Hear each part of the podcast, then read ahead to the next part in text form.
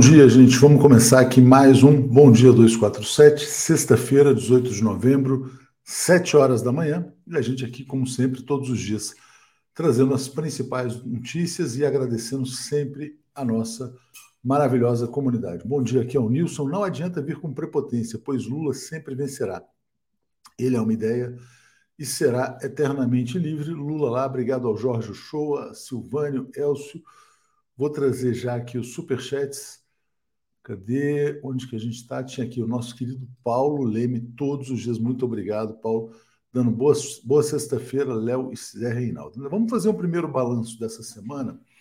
A semana foi espetacular para o presidente Lula no campo internacional. Né? O Lula, de fato, confirmou o que todos já sabiam ele foi o Mick Jagger uh, da cena política internacional, brilhou mais do que ninguém na COP27 e foi saudado como um líder exuberante no New York Times, na Reuters, na Bloomberg, o um novo líder mundial da agenda climática. Agora, ao mesmo tempo, ele não teve o mesmo sucesso na agenda interna. A gente está vivendo no Brasil o chamado nervosismo do mercado financeiro. Muitas pessoas vão dizer, ah, mas isso é um exagero, mas não sei o quê, porque tal, para. Não, eu entendo toda essa crítica. Agora, qual que é a questão?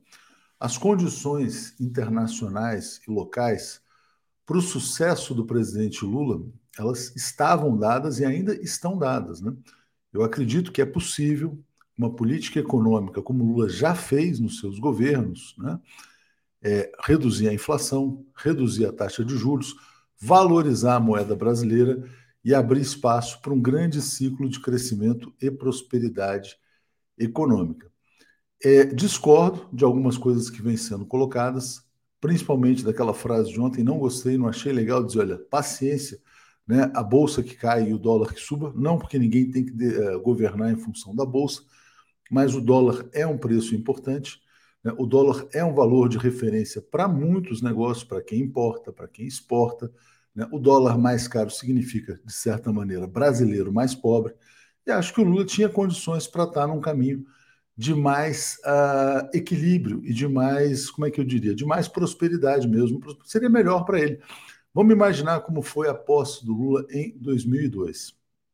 Quando o Lula assumiu, o dólar estava 4, né? E dizia-se que o Brasil iria quebrar. O Lula, com uma política consistente, né, bast com bastante credibilidade e com acumulação de reservas internacionais, trouxe o dólar até, na verdade, barato demais, foi a 1,60.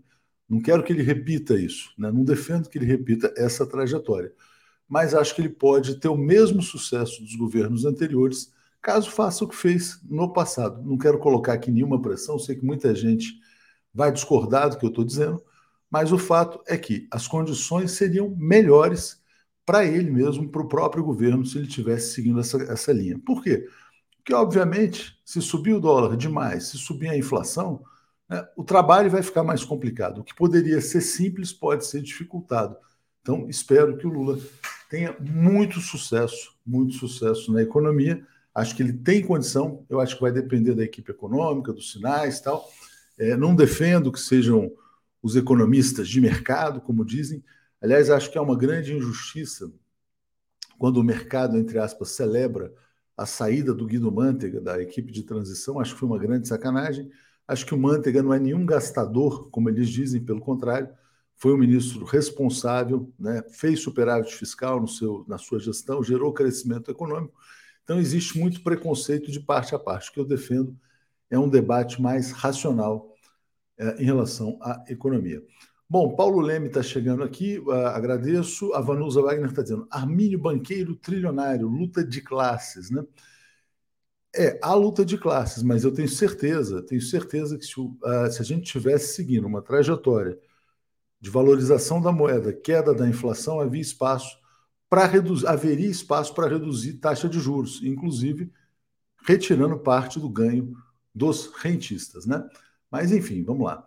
É, Tereza Cristina está dizendo: é preciso calma entre nós, mas fiquem atentos e prontos para a luta. A gente vai falar bastante, bastante hoje sobre essas chamadas pressões do mercado financeiro. Trazendo aqui agora o Zé Reinaldo para a gente seguir no nosso bom dia. O comentário de Zé Reinaldo. Bom dia, Zé, tudo bem? Bom dia, Léo. Bom dia, comunidade. Tudo bem? Excelente sexta-feira para todo mundo. Faltam dois dias. A gente, a gente vinha contando as datas, né, Zé? Faltam dois dias para a eleição, dez dias, vinte dias, cinquenta dias, faltam dois dias para a Copa do Mundo. Isso. Hoje você tem uma efeméride futebolística, é isso, Zé? Exato, é uma efeméride muito interessante, eu diria espetacular, né? No dia, no caso, é a efeméride da semana, porque o fato ocorreu no dia 16 de novembro de 1969. Eu fui testemunha, eu estava lá presente no estádio da Fonte Nova, em Salvador, Bahia. É, uma disputa de um jogo pela Taça de Prata, que na época era o torneio chamado Roberto Gomes Pedrosa, Santos e Bahia.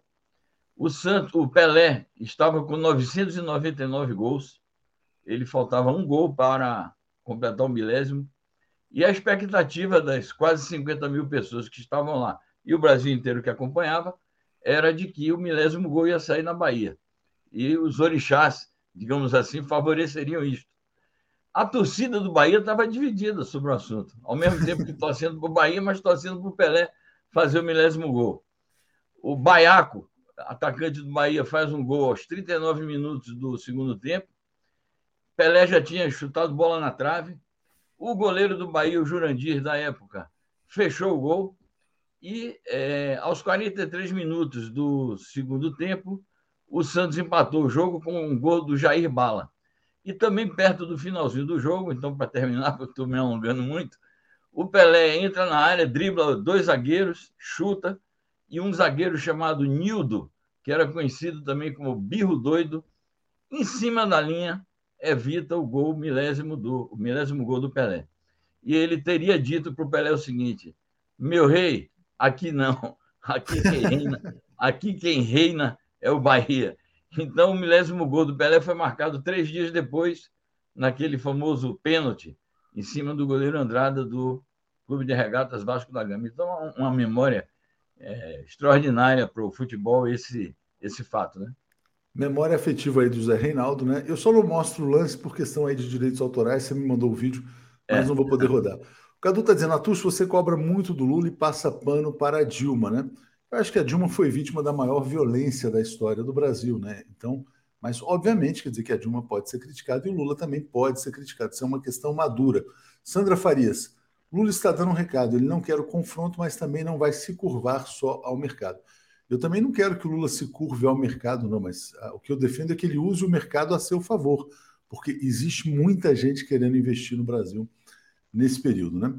É, a Serviana está dizendo: fundamental a aprovação da PEC para garantir o Bolsa Família por quatro anos e assim poder trabalhar como foi feito no primeiro mandato, abrindo condições para o crescimento consistente. Eu também defendo a aprovação da PEC, obviamente que eu defendo a manutenção do Bolsa Família, né? Uh, mas, obviamente, é, defendo que se busque aí, quer dizer, uma garantia de equilíbrio fiscal. Porque tem um erro, algumas pessoas acham que não existe limites para a expansão fiscal. Não é verdade, obviamente. Quer dizer, se não houver limites, tem inflação. Se tiver inflação, tem mais taxa de juros, tem problema.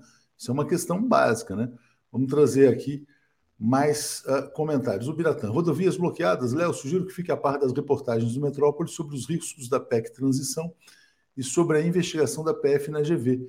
STF envolvido em lavagem de dinheiro. Interessante, hein? É, esse caso da Fundação Getúlio Vargas pode ser muito, muito grave. Não é por acaso que houve essa operação da Polícia Federal nesse apagar das luzes. A gente tem que ficar muito atento, tem toda a razão aqui.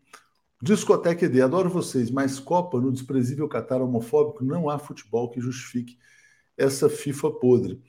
Eu entendo o comentário, respeito, mas é um evento que, assim, quer dizer, é incontornável, né, Zé? Quer dizer, dá para falar, dá para não falar da Copa do Mundo? Como é que você vê isso? Por mais é, que o Qatar seja criticável, enfim. É isso. Não dá para não falar, é um evento realmente que polariza as atenções mundiais. Existem denúncias não só relativamente à homofobia, é, violações mesmo de direitos humanos, que são múltiplas no Catar. Há notícias que saem falando do número de pessoas que morreram na construção das obras, mas eu acho que as campanhas contra a Copa, a FIFA é corrupta, não tenha dúvida, a FIFA tem muitos problemas, mas eu acho que essas campanhas contra a Copa, como houve aqui no Brasil, é, não vai ter Copa e tal. Mesmo que o, na época eu critiquei muito o comportamento da FIFA aqui no Brasil, aquele Walker é, interferia nos nossos assuntos, dava declarações horríveis, mas não tinha jeito. A Copa realmente é um, é um acontecimento que precisa ser acompanhado pela, também pela mídia alternativa, né? Certamente. E só um detalhe, eu vi uma notícia que me chamou a atenção. Esta Copa tem os ingressos mais caros de todos os tempos, né? Estádios suntuosos, muito dinheiro lá no Catar. Muita gente morreu nas obras, também tem, tem vários problemas, né? Mas é um espetáculo e a, a vida é assim, né? Vamos lá, deixa eu trazer aqui comentário. A notícia aqui sobre a América Latina: Congresso colombiano aprova reforma tributária de Gustavo Petro. De onde que ele está buscando dinheiro, Zé? Bom, a reforma tributária, primeiro, é uma, uma vitória política, porque ele conseguiu aprovação nas duas casas, no Senado e na Câmara. Claro que ele não aprovou o pacote exatamente como ele queria, teve que fazer uma série de arranjos, mas, fundamentalmente, o que diz a notícia, que nós pegamos da Telesul, é que é, ele vai taxar mais os ricos, vai taxar as mineradoras e as, a, a atividade de extração do petróleo, vai taxar mais do que em outras atividades econômicas, e é, explicitamente ele está dizendo: eu vou fazer isso para cons é, conseguir financiar os programas sociais. Cada situação é uma situação, cada país tem suas peculiaridades, mas eu pergunto o seguinte: se aqui no Brasil também o equilíbrio fiscal desejado e necessário não terá que vir também por esta via de uma reforma tributária, porque somente insistir, como o mercado está insistindo, em cortar gastos, em não financiar o desenvolvimento social, isso, isso é impossível. Quer dizer, Aí você não... tocou no ponto central. Você Oi? tocou no, provavelmente virá também de uma maior tributação, sobretudo dos mais ricos. Exatamente. Então, nós não podemos ficar entre o calote, como eles dizem, ah, vai dar calote na dívida. O calote na dívida e o calote aos programas sociais, porque o Lula não vai defraudar os seus compromissos é, da campanha eleitoral. De maneira que, é, talvez seja uma dica, as situações não são iguais, mas eu acho que o Brasil tem que fazer uma, uma reforma tributária para aumentar a arrecadação. Naturalmente que na reforma tributária haverá conflito distributivo também, não se fará sem luta, né? É, conflito distributivo entre as camadas sociais e entre as regiões, porque o Brasil é um país muito diverso do ponto de vista da sua Constituição Federativa. Então é um tema. Você tocou no ponto central, exatamente, quer dizer, teremos um governo que vai ter que discutir a questão da arrecadação também. É, o Mauro Souto está dizendo, ó, ninguém critica a Copa nos países imperialistas. De fato, quando se inventou a crise artificial dos estádios no Brasil, que não ficariam prontos, a Inglaterra queria sediar a Copa. Quando veio a Copa da Rússia, a Inglaterra provocou a queda, a queda do Blatter, do Platini, a crise, da, o grande escândalo da FIFA. Né? Então, evidentemente, existe muita pressão para sediar esses grandes eventos. Né? Ricardo Pinto, meu problema não é o Catar, mas o Dani Alves, Neymar e outros sonegadores. Torcer porque nem, por quem não torce por nós. Já comprei a amarelinha com Lula 13, é isso aí. Paulo Della está dizendo: votei no Lula para o social ambiental. Mercado, o que é o mercado? Né? Mercado somos todos nós, mas obviamente que também tem grandes especuladores. Se você comprar dólar, se você comprar uma ação, você também é parte do mercado. Mas vamos falar mais sobre isso lá adiante. Deixa eu trazer a notícia aqui dos Estados Unidos, dizendo o seguinte: ó, Nancy Pelosi vai deixar presidência da Câmara nos Estados Unidos depois de um longo ciclo de poder, né, Zé? É, ela exerceu durante bastante tempo o, o mandato de presidente da Câmara. Lá eles falam que é porta-voz ou speaker, é, mas é a presidência da Câmara, né? E a liderança também do Partido Democrata. Então, na condição de líder do Partido Democrata, que foi o vencedor nas eleições anteriores, ela exerceu esse posto. Obviamente que isso é uma decorrência da derrota que o Partido Democrata sofreu nas últimas eleições legislativas, essas chamadas de meio de mandato, é, que acabaram de se realizar. E, portanto, é uma decorrência normal é, dessa derrota, vai ser substituída por algum líder do Partido Republicano, e certamente que também ela vai deixar a liderança do Partido Democrata. Outro vai assumir. É, ela não se aposenta da política, porque continua exercendo o mandato, representando lá o estado da Califórnia, mas naturalmente não vai ter o mesmo protagonismo que teve durante todo o tempo em que exerceu é, esse posto, e, portanto, não vai estar mais em condições de fazer as tropelias que fez no, na área externa, porque ela criou uma crise diplomática seríssima com a China, pela qual o próprio Biden acabou tendo que, sem dizer que estava se desculpando, mas na prática teve que se desculpar perante o Xi Jinping, que ele disse: não, tá bom, eu respeito sim o princípio da, é, de que existe no mundo apenas uma China. Vamos ver como será essa nova etapa até a futura eleição presidencial daqui a dois anos. Bom, o Cláudio Alves fala: o Catar nem poderia ter sido escolhido para a Copa, é uma monarquia feudal. Alguém se lembra em que ano isso aconteceu? Em geral, a escolha do país sede acontece com seis, sete anos de antecedência, mais ou menos, né? Agora, também tem muito poder financeiro, né? O dinheiro pesa. Na minha opinião, o Catar comprou a Copa de 2022. Vamos falar sobre Japão e China e Japão e Coreia. Zé, deixa eu botar duas notícias aqui rapidamente. Japão diz que míssil lançado pela Coreia do Norte poderia ter atingido Estados Unidos. Olha só, é, ele tem essa capacidade de atingir os Estados Unidos? Então, é isso que eu quero discutir aqui. O Japão está divulgando essa notícia é, porque ele distorce um pouco os fatos, mas ele está divulgando a notícia nesses termos para chamar a atenção do mundo, e especialmente dos Estados Unidos, de que a Coreia do Norte tem um míssil balístico intercontinental com capacidade de voar 15 mil quilômetros e atingir com armas nucleares o território dos Estados Unidos. Então, está criando esse alarme. Se a Coreia do Norte tem ou não essa capacidade, eu francamente não sei. Não vi ainda é, o outro lado, é, o pronunciamento da Coreia do Norte a esse respeito. Que a Coreia do Norte tem armas nucleares, isso é fato. Que está desenvolvendo suas capacidades nessa área dos mísseis balísticos, também é fato. É, porque a notícia diz assim: se o míssil estivesse, é, tivesse sido lançado é, com a sua trajetória regular, teria atingido o território dos Estados Unidos. Mas ele foi direcionado para apenas mil quilômetros no Mar do Leste. Então, é, quer dizer, ele está criando um alarmismo para dizer: olha, a Coreia do Norte tem um míssil dessa é, envergadura. É algo a conferir. De qualquer forma, a tensão militar e nuclear ali na Ásia, e especificamente relacionada com a Península Coreana, a gente tem chamado atenção para isso é, quase diariamente. Essa tensão está instalada ali, é preciso examinar as suas causas, que residem, na minha opinião, na interferência americana e na sua aliança militar e nuclear com a Coreia do Sul e nas provocações que perpetra contra a Coreia do Norte. Obrigado, Zé. Esperançar novos mundos. Quem é o mercado? O povo sabe? Um ser extraterrestre? A mídia burguesa aliena, mas a TV 247 deve explicar quem compõe o mercado. Eu vou trazer economistas aqui. Vamos ver se a gente traz o Paulo Gala, que trabalha no mercado e é um economista desenvolvimentista, é, outros nomes que possam abrir essa discussão e também, evidentemente, economistas aí da equipe de transição, quem sabe o Guilherme Melo, quem sabe o Nelson Barbosa, enfim, vamos tentar. É, vamos trazer então aqui, Zé, uma notícia agora sobre Japão e China, muito importante, né? é, essa reunião em Bangkok, onde está tá, tá ocorrendo a cúpula APEC, da Cooperação Ásia-Pacífico, Japão e China entrando num novo momento. Diga, Zé. Exatamente. É mais uma, uma reunião bilateral importante que o Xi Jinping realiza nos últimos dias. Eu ressaltei aqui que ele, até com a primeira-ministra recentemente é, constituída, eleita e que formou o governo na Itália, que é de extrema-direita, ele se encontrou durante a reunião do G20. E agora essa notícia é muito importante porque a gente sabe que as relações entre a China e o Japão são muito complexas.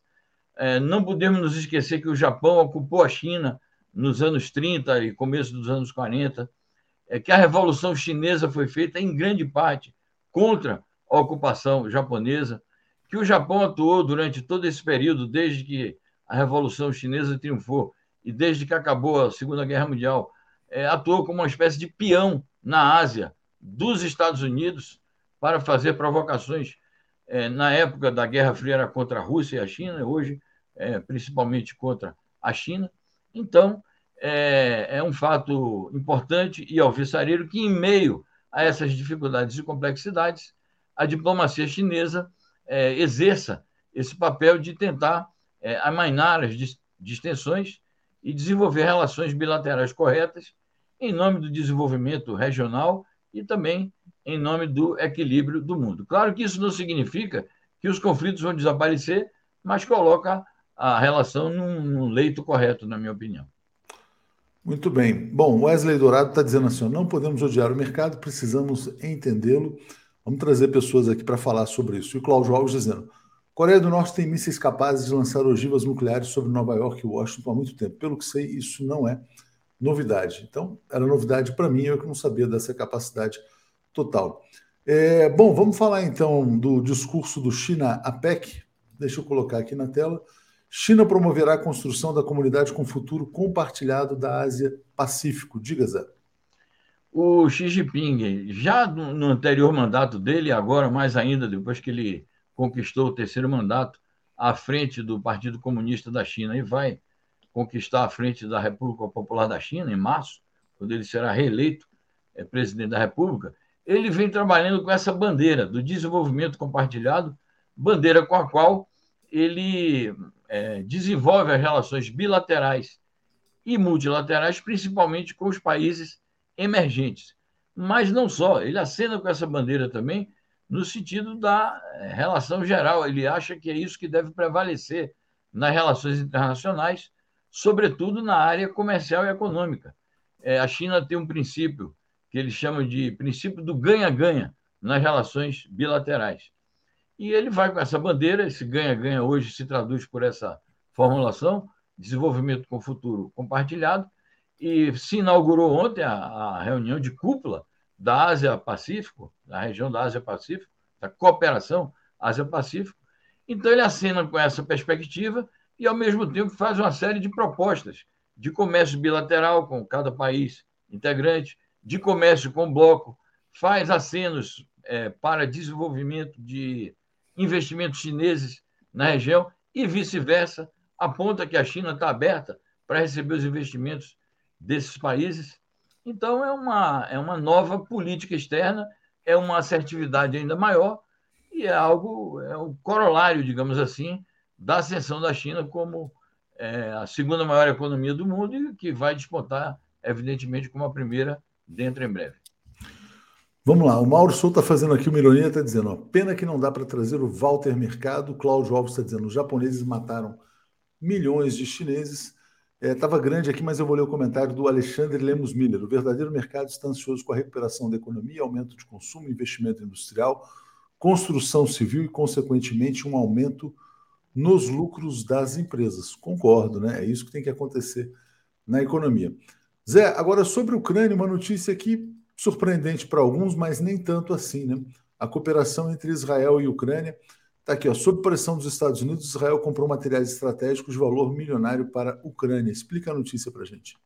Essa notícia surpreende, chama muita atenção do mundo, porque há pouco tempo o ministro da Defesa de Israel e o próprio é, primeiro-ministro, que vai sair depois da derrota que o seu partido sofreu e da vitória do Benjamin Netanyahu, que está formando o novo governo, eles tinham dito que Israel não iria é, fazer isto, que Israel ia manter relações é, com a Ucrânia e ajuda apenas no que eles chamam de ajuda humanitária.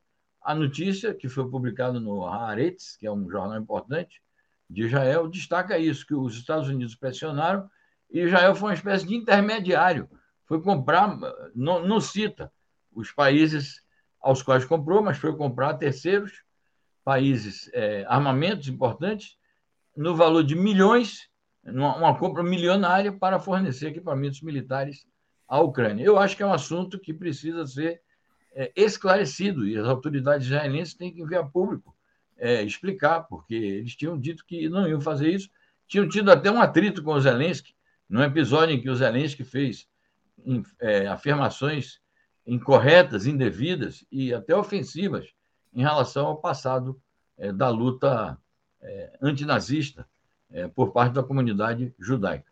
Então é preciso que eles deem explicações muito claras sobre o assunto. Zé, o Lula realmente brilhou no palco global, como sempre, né? Quer dizer, é muito frequente isso. E ele recebeu o apoio do Emmanuel Macron para a causa amazônica. O Macron também defendeu a COP 30 num estado da região. Tudo indica que será no Pará, né, caso o Brasil de fato venha sediar. Como é que você vê, na verdade, o balanço do Lula na COP antes da gente falar do Lula em Portugal?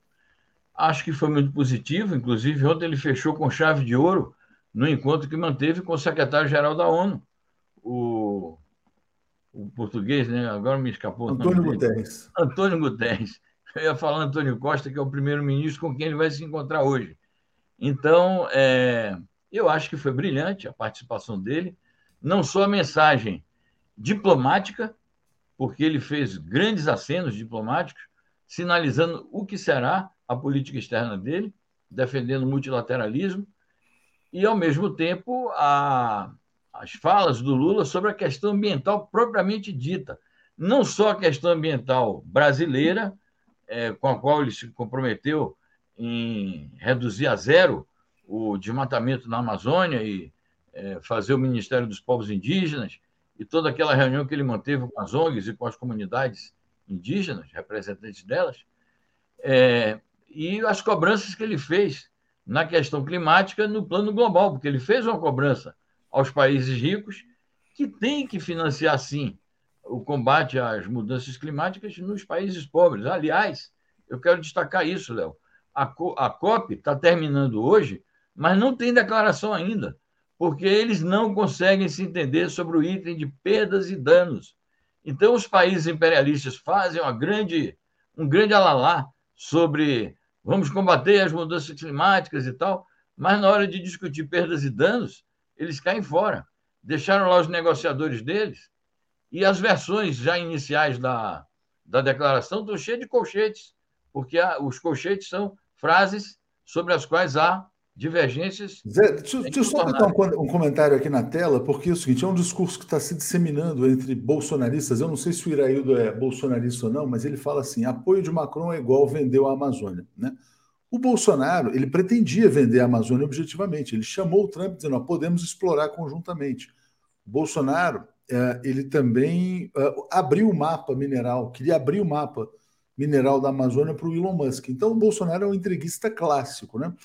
É, como é que você acha que deve ser enfrentado esse discurso que está se espalhando de que o Lula, ao buscar a cooperação internacional, ele preserva a soberania brasileira? Zé?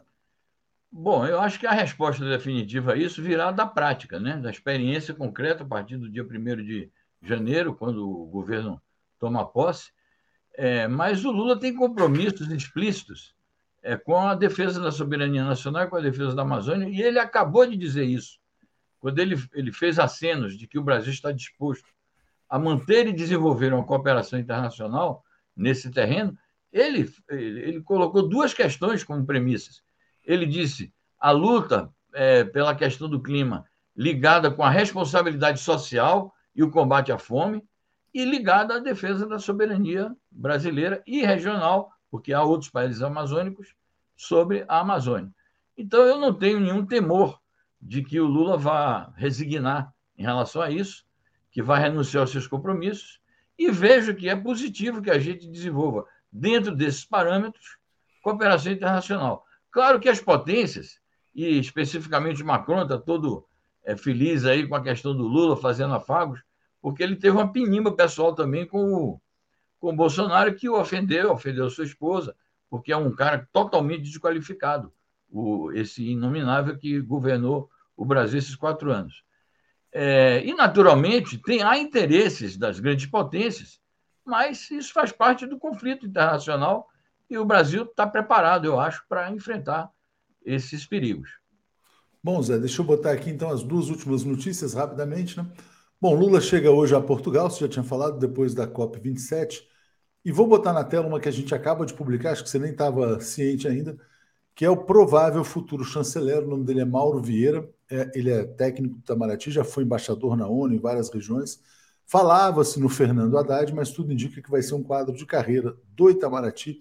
Trabalhou muito perto do Lula, da Dilma, e é o provável futuro chanceler brasileiro. Diga, Zé. Bom, vamos aguardar se é isso mesmo que vai ocorrer.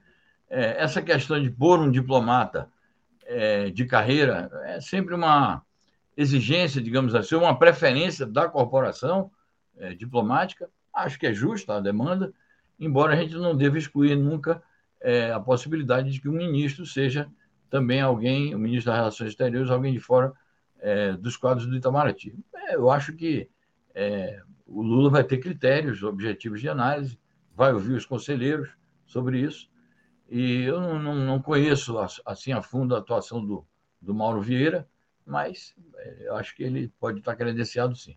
Agora. Ele, eu... foi chanceler com a Dilma e foi embaixador na ONU, é um cara muito próximo ao Celso é, Amorim também. É que ele não ficou muito tempo, né? Então a gente não tem um registro muito marcante da passagem dele. Agora, a expectativa sobre essa reunião com o presidente da República de Portugal e o primeiro-ministro é uma expectativa boa, porque além da, da relação bilateral, que tem que ser sempre muito bem cultivada, e o, o Bolsonaro também desperdiçou é, ao maltratar né, o presidente português aqui durante a, a, as celebrações do bicentenário, e depois aquela questão de que ele desmarcou um encontro que teria, um almoço. É, além da relação bilateral, é, há temas que dizem respeito à relação entre o Brasil e a União Europeia que vão ser tratados. A questão do acordo Mercosul-União Europeia e também temas ligados à comunidade dos países de língua portuguesa, que é algo muito importante para o Brasil, cultivar boas relações com essa comunidade que envolve também a questão africana. O Isaac pergunta e o Celso Amorim. O Celso Amorim vai ser assessor especial no Palácio do Planalto. Zé, obrigado. É, vou chamar o Paulo e o Alex aqui. Valeu. Ok, obrigado, um abraço.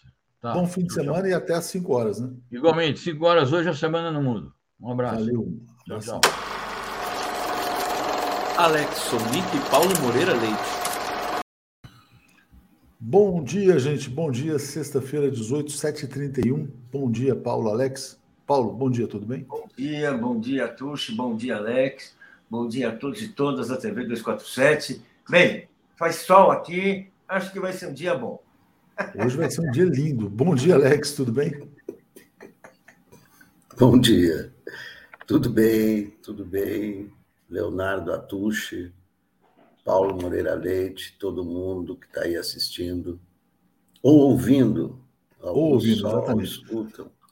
A Rita de Cássia fala: os bolsonaristas só ouvem, só ouvem o que querem. Lula convidou o mundo em defesa das florestas sem o Brasil perder sua soberania. Eles vão ficar com esse discurso, né?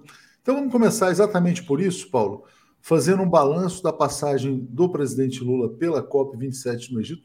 Foi um sucesso monumental, né? inegável isso e ele está chegando hoje a Portugal. Diga.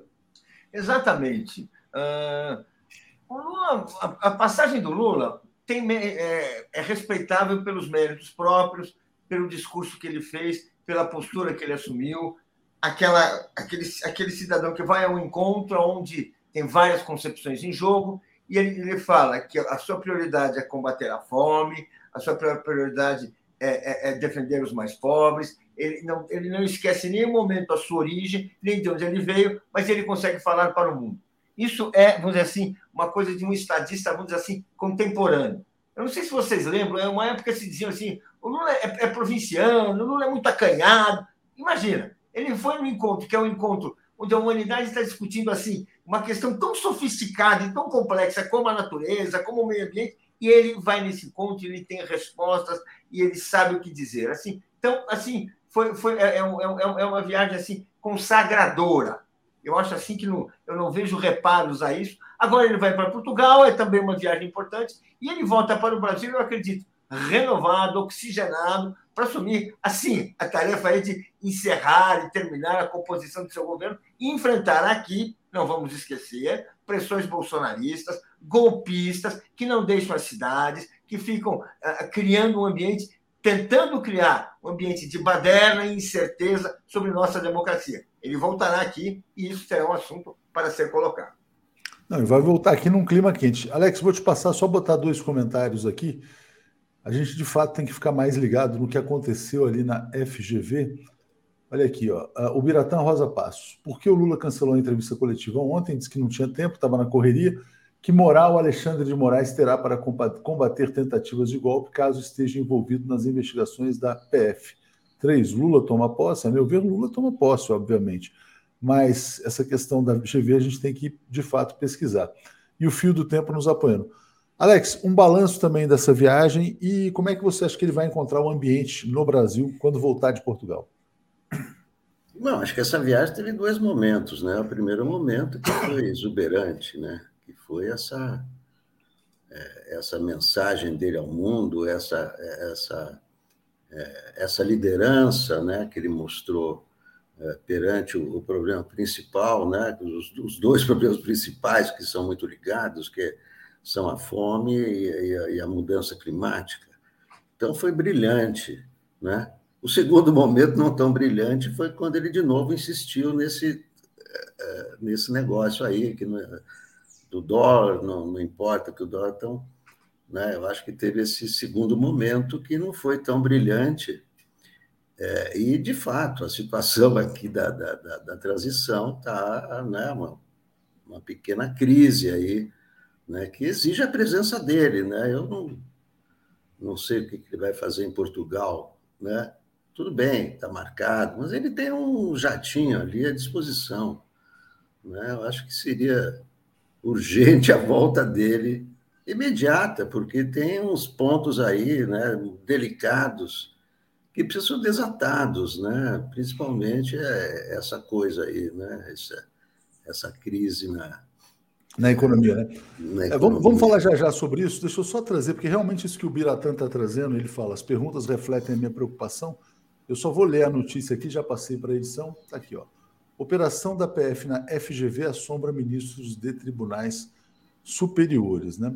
A operação deflagrada na manhã dessa quinta contra a Fundação Getúlio Vargas tem potencial para criar embaraços imensos para ministros de tribunais superiores de Brasília, como o STJ e até mesmo o STF. A investigação mira suspeitas de corrupção, lavagem de dinheiro, evasão de divisas e fraude em licitações que envolveriam a fundação. A GV tem laços estreitos a tempos com magistrados de cortes superiores. Né?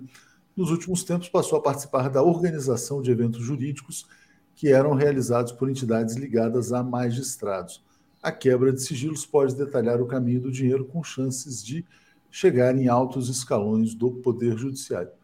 Vamos aguardar, né? mas eu acho que é algo que tem o potencial aí de criar embaraço. É, sobre o que o Lula vai fazer em Portugal, ele vai estar com o presidente, com o primeiro-ministro, ele está recuperando a imagem do Brasil. Agora, aqui no Brasil, Paulo, ele vai encontrar um clima tenso, vamos dizer o seguinte, dizer, não tão tenso, né? Mas vai, o Brasil vai estar em Copa, mas vai ter um mercado nervoso, né? Um tema que a gente tem falado com frequência. Aí eu vou botar aqui a fala de ontem do presidente Lula, em que ele fala: vai aumentar o dólar, cair a bolsa? Paciência, não adianta ficar pensando só em dado fiscal. Houve já uma resposta imediata, que foi uma carta do Pedro Malan, do Armínio Fraga e do Edmar Baixa, que eu ponho aqui. Ó. Economistas do Plano Real que apoiaram Lula criticam fala do presidente eleito sobre dólar. Diga, Paulo. Eu queria falar primeiro da reação do Lula. O Lula, que foi o, principal presidente, o maior presidente do, da nossa história, né, na minha opinião e na opinião da maioria dos brasileiros, que promoveu o, mais, o maior crescimento em um quarto de século, enfim, que fez assim uma grande distribuição de renda, um crescimento, ou seja, não, se pode questionar né, o desempenho do Lula. Ele, ele só pode ser isso porque ele pensava com a própria cabeça. Não se deixou em nenhum momento intimidar pelo mercado, embora sempre ouvisse o mercado, sempre conversasse. Aliás, ele, o primeiro ministro que ele colocou, que era o Palocci, era quase um agente do mercado dentro do governo. Ou seja, o Lula sempre foi esse sujeito.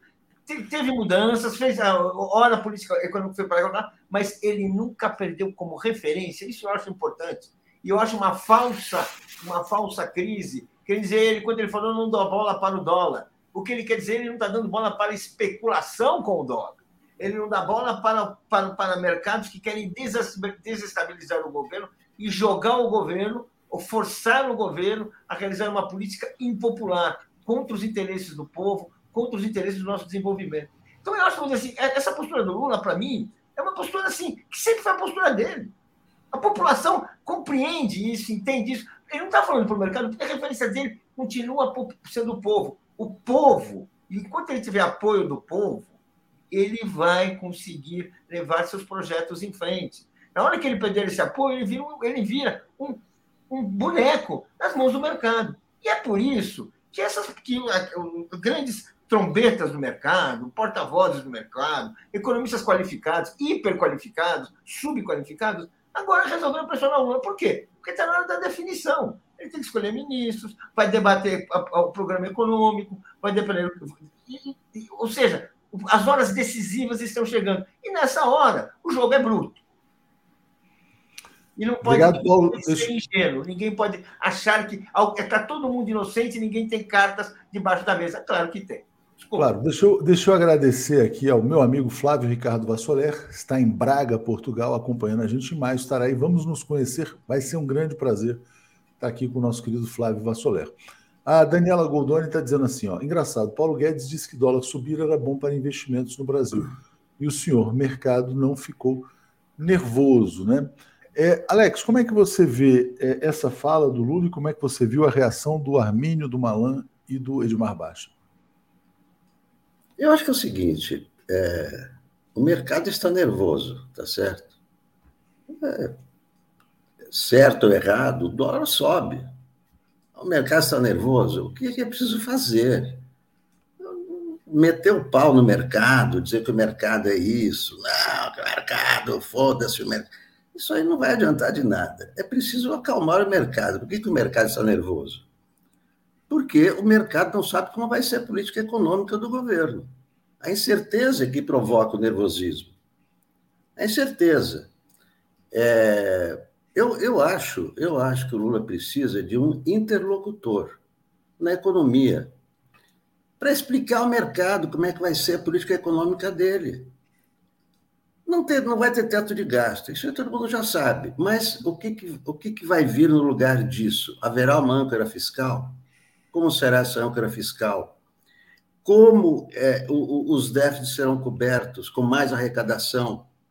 O Mercadante já começou a falar nisso, inclusive. Como, da onde vai vir o dinheiro? Então, o que, o que eu acho que é, é, não adianta ficar demonizando o mercado. O mercado é o mercado. É, o importante é acalmar, é acalmar a situação. Como eu acho que se acalma a situação? É, o Lula é um político. Ele precisa de um interlocutor, ele precisa de um cara é, no qual é, o mercado acredita é, e um economista. Né? É, o Lula é um político. O Lula sabe muita coisa, o maior presidente, mas ele é político. Ele fala de forma política. Ele precisa de um interlocutor que fale, que explique para o mercado como vai ser política econômica. Me parece que o nome ideal para isso é o André Lara Rezende, que é capaz de explicar para o mercado e acalmar o mercado.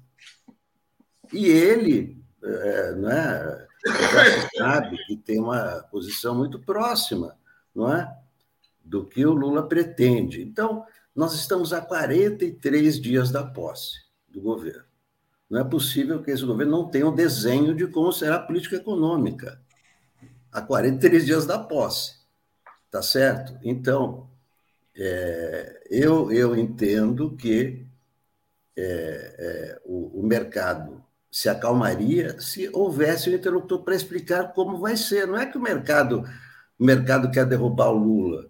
O mercado está nervoso porque ele quer saber como vai ser. E o Lula dá explicação política. Pobre no orçamento, acabar com a fome. Isso é explicação política o mercado precisa de uma explicação de um economista para entender. Eu acho que isso aí é, poderia. Eu concordo parcialmente com. Concordo parcialmente com o Alex, concordo parcialmente com o Paulo também nesse debate. Né? Eu acho que assim, dizer, de fato existe um jogo pesadíssimo de pressões, né? pela definição da equipe econômica, mas ao mesmo tempo também concordo que é necessário dizer o seguinte: olha, não, vamos aqui então estourar o teto em 200 bilhões mas a economia vai crescer assim, assim, assado, a arrecadação vai crescer tanto e nós vamos estabilizar a dívida interna de tal jeito. Quer dizer, dito isso, quer dizer, havendo uma compreensão clara de qual é a trajetória da economia brasileira, pode haver uma normalização das expectativas e com expectativas melhores, dólar pode cair, inflação pode cair e tal. Essa questão de deixar o dólar de qualquer jeito eu acho ruim, de fato. Por quê? Porque o dólar mais alto ele pode gerar inflação. Se gerar mais inflação, pode gerar mais taxa de juros pode criar condições mais complicadas para o futuro governo. Eu vou ler aqui a, os comentários, está dizendo o seguinte, ó, Nilo Alves, lutamos tanto por um mundo melhor e agora vamos nos assustar com palavras de Malan, Fraga e Baixa. Alex, não podemos ter medo do mercado nem defendê-lo. Eles não querem mudança. Célia Gomes apoiando fio do tempo. Os que pedem golpe se expondo não são casos de internação em hospício, um preconceito manicomial. Os desestabilizados precisarão de acolhimento especializado. Já para os outros, o remédio é jurídico. Cláudio Alves, tudo que Lula falou sobre o dólar está certíssimo. Basta aumentar a tributação sobre venda de ações e compra de dólar, que essa palhaçada acaba. Né? É, bom, sobre pressão, então, eu vou botar aqui três matérias aqui, Paulo, vou te passar a palavra na sequência. O presidente do Bradesco concedeu uma entrevista, Otávio Lazari Júnior, é um dos principais agentes do mercado. Ele falou: não temos espaço para testes na equipe econômica. Disse que o cenário para 2023 é muito desafiador. E hoje saíram dois editoriais. Eu vou botar o editorial da Folha e o editorial do Globo, né? A Folha está dizendo: ó, esses discursos do Lula vão trazer ganhos maiores para os rentistas. Por quê? Quais serão os efeitos práticos da expansão incondicional do gasto público? Ele está dizendo: mais inflação, mais juros, menos emprego, mais crescimento, mais ganho para os rentistas, diz a Folha. Né? É, e o jornal O Globo, o Globo está dizendo assim: olha, que o Lula está testando a paciência de quem sabe fazer contas. Então, o jornal O Globo está demonstrando muita impaciência com a, vamos dizer assim, essa indefinição sobre a política econômica. Passei essas matérias, passo para você aí, Paulo. Olha, eu, eu queria dizer assim, eu achei a, a declaração do presidente do Bradesco, no qual eu sou correntista, uh, arrogante. Arrogante. Ele cobra do presidente assim, o, o país não pode esperar. Calma, o Lula não tomou posse acabou de ser eleito. Uma eleição cheia de tumulto. Aliás, por graças ao silêncio e à cumplicidade da elite brasileira, da qual, sem nominar ninguém, todo, é, muitas dessas vozes, vozes fazem parte, a cidade está uma. A cidade está uma baderna. Os bolsonaristas ocupam ruas, dizem que vão dar um golpe, dizem tudo isso. O que, é? O Lula tem, nós estamos vendo coisa assim, o Lula está sim, e ele está sim se preparando. Ele tem que negociar. Política não se faz assim, da cartola, está ah, pronto aqui na foto. Isso quem fazia os pacoteiros. Os pacoteiros. Ah, Funaro, essa turminha que está aí, muitos deles que estão aí falando, fizeram sua vida, fizeram sua glória, fazendo pacotes que vinham aí, anunciavam, duravam 15 dias, um mês, né? e depois a gente viu o que viu. O Lula fez um projeto consistente de crescimento econômico queiramos ou não, o dele foi o mais consistente. O dele tem princípios que todos conhecem. Não vamos ser assim, eh, se fazer de ingênuo. O Lula é um sujeito que, que defende estímulos ao crescimento econômico, defende uh, distribuição de riqueza, combate a desigualdade como mola para crescer. Isso é, são dados. São dados. Quem, quem, quem conhece, quem estuda sabe o nome disso, é meio, é grosseiramente chamado de keynesianismo, só para quem quiser uma referência, nós sabemos que é assim. E o Lula é isso. O mercadante pensa dessa forma, hoje ele é a, a, a, a voz mais importante nesse, nesse é, no governo, especialmente nesse setor, e vai, vai vir um projeto com essa, com essa, com essa, nessa direção. O que eu sinto é uma pressão política de quem já quer contestar as ideias do Lula, de quem quer fazer uma espécie de chantagem com o Lula, dizendo: olha, se não for bom assim, lá vem crise. Se não for bom assim como eu quero, olha, olha o dólar. Olha, sabe? Vamos dizer assim, é claro que o Lula sabe a importância do dólar. Ninguém acha, ninguém é indiferente à alta do dólar. Mas é o seguinte: o que, que nós temos? Começa a ter um jogo político para definir a política econômica. O Lula está definindo com a equipe dele. Tem, tem vários economistas com ele, é, economistas que estão de acordo com as ideias que eles estão de acordo, tudo isso, e, que ele, e vai sair um programa. Vai sair um programa. As linhas ele vai anunciar quando elas forem definidas, quando estiverem mais claras. Uh, eu não vejo, eu não tenho informação nenhuma, mas também não estou assim. O problema agora é enterrar o bolsonarismo. O, como é que ele vai, vai se fazer? Bem, ele vai ouvir, tem que ouvir, tem que negociar. Eu estou achando assim, uma, uma, essa pressa ela é de quem está querendo justamente que o Lula diga: eu vou me manter com o mercado, eu não vou mudar isso aqui. Sabe? As pessoas aplaudiram, por exemplo, que eu achei uma coisa suicida, que é manter o Ilan Goldfager no, no, uh, como, como presidente do, do Banco Não, mas a indicação já estava feita pelo Bolsonaro, Paulo. Mas veja como é um problema. Um sujeito que representa o bolsonarismo, indicado pelo Paulo Guedes, vai chefiar no banco, uh, o principal banco de créditos públicos da América Latina. É bom isso para o Brasil? É coerente? Ele ganha. Você, assim, que, se alguém pudesse fazer uma intervenção para falar, gente, vocês estão botando ali a raposa para tomar conta do nosso galinheiro. É sério, sabe? Mudou a situação. Demoraram tanto para impulsar o, o, o Ilan que agora virou uma irracionalidade. Tá certo? Ele nomeia, mas vai ser racional. Vai ser racional. Deixa eu só ler esse comentário da Maria Bernardes aqui, que eu agradeço muito. Ela fala: vamos mudar a pauta, ajudar o governo eleito no combate à fome, direitos perdidos e tudo mais. Beijos. Mas eu diria, Maria, que é exatamente a mesma pauta. Como é que foi o primeiro governo Lula, né? O Lula tinha na equipe econômica o Antônio Palocci e o Marcos Lisboa. O Lula pediu paciência para a sociedade brasileira. Ele fez fortes superávites fiscais e falou: olha, fiquem pacientes que depois virá o espetáculo do crescimento. O Lula reduziu tanto a dívida pública que depois ele fez o PAC. O PAC veio na sequência dessa redução brutal da dívida. Então, o Lula criou as condições, né? o Lula acumulou reservas, fez tudo isso. Então, eu acho que o Lula pode. O que, que eu estou querendo dizer com isso? Que o Lula sentou no cavalo do mercado, ele foi um campeão do mercado financeiro e, ao mesmo tempo, fez os maiores programas sociais da história do Brasil, né? sem ter nenhum problema fiscal durante os seus governos. Né? Janete, concordo plenamente com o Paulo. Adriana, não necessitamos de um economista na Fazenda, necessitamos de um super gestor com ampla experiência, não só em economia. Economistas são tapados, só enxergam lucro e não uma vida decente. César Rodrigues, acho que Lula já está jogando taticamente, entre aspas, colocando alguns bodes na sala para tirar um e agradar os mercados. Pode ser isso, Lula joga assim também. Ele pode estar colocando bodes na sala e depois vem com o nome que acabe agradando, né? Cláudio Alves, o mercado não está nervoso, pois só seres vivos ficam nervosos. Abstrações não têm emoções. E Malan, Fraga e Baixa devem ir para aquele lugar. É, Cláudio Cunha, quando o genocida destruiu o país, o que fez o mercado? Gente, eu queria dizer para vocês que o Bolsonaro assumiu a presidência da República com dólar a 3,70, tá? Então, o dólar também subiu sob o governo Bolsonaro. É, Alair Padovani, mercado é patrão de todas as mídias. Maria Bernardes, ah, já da Maria. Franklin, uh, o mercado quer continuar saqueando o Brasil. Lula quer dividir um pouco a grana. A briga é essa. Eliésio, Alex, quer ensinar o Lula a governar o Brasil? Quem já governou oito anos de forma brilhante? Luiz Hussein, que o dinheiro vai vir da China, só isso.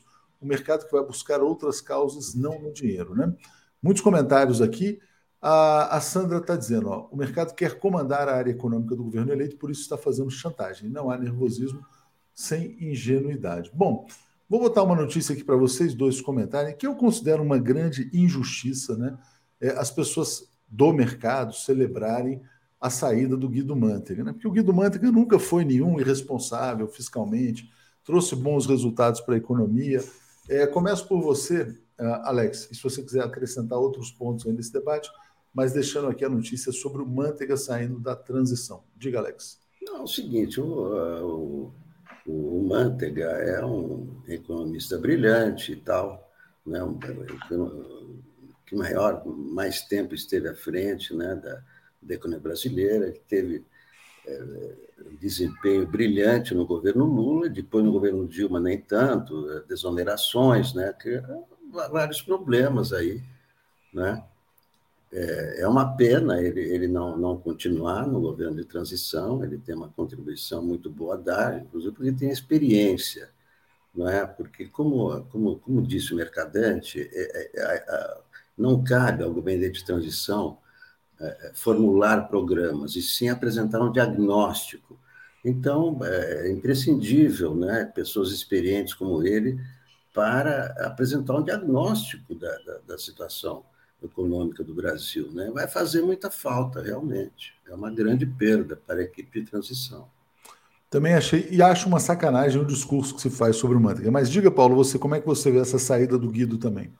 Eu acho uma perda, porque o, o Manteiga ele representa aquela tradição desenvolvimentista, ele encarnou essa tradição na sua passagem pelos governos do, do Partido dos Trabalhadores, ele tem contribuições importantes, ele não é uma pessoa de trato fácil, mesmo as pessoas que, que gostam dele confessam que às vezes é difícil, enfim, mas isso é um problema de temperamento, não é um problema de desempenho. Como desempenho, a gente não pode negar que, quando ele substituiu o Antônio Palocci, ele deu outro rumo para a economia. No primeiro mandato do governo Dilma, ele também teve um desempenho muito grande. Foi quando a economia chegou, era saudada no mundo por se viver esse momento exuberante. Portanto, vamos dizer assim, ele tem o que dizer sim. Como todos, como todas as pessoas, assim, esse fez ter os seus bons momentos, grandes momentos, deve ter tido seus momentos ruins, não vou ficar falando disso aqui agora. Eu acho lamentável, porque eu acho que em qualquer conversa de balanço, de experiência, e é isso que a gente precisa,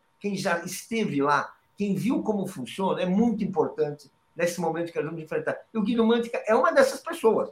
Claro, o Lula é outra, o, o Mercadante é outra, mas eu acho que ele teria, ele traz essa experiência. Na equipe econômica tem jovens, aquele Galípoli, o Guilherme Melo, são jovens assim, que têm uma formação progressista também, terão esse papel importante aí para ser colocado. E o Mantega, eu acho que seria uma pessoa assim, eu acho, enfim, estou falando de longe, não vou falar da economia interna, mas externamente seria sim uma boa. Eu acho, mas enfim. Bom, deixa eu trazer os comentários aqui e trazer um novo assunto também.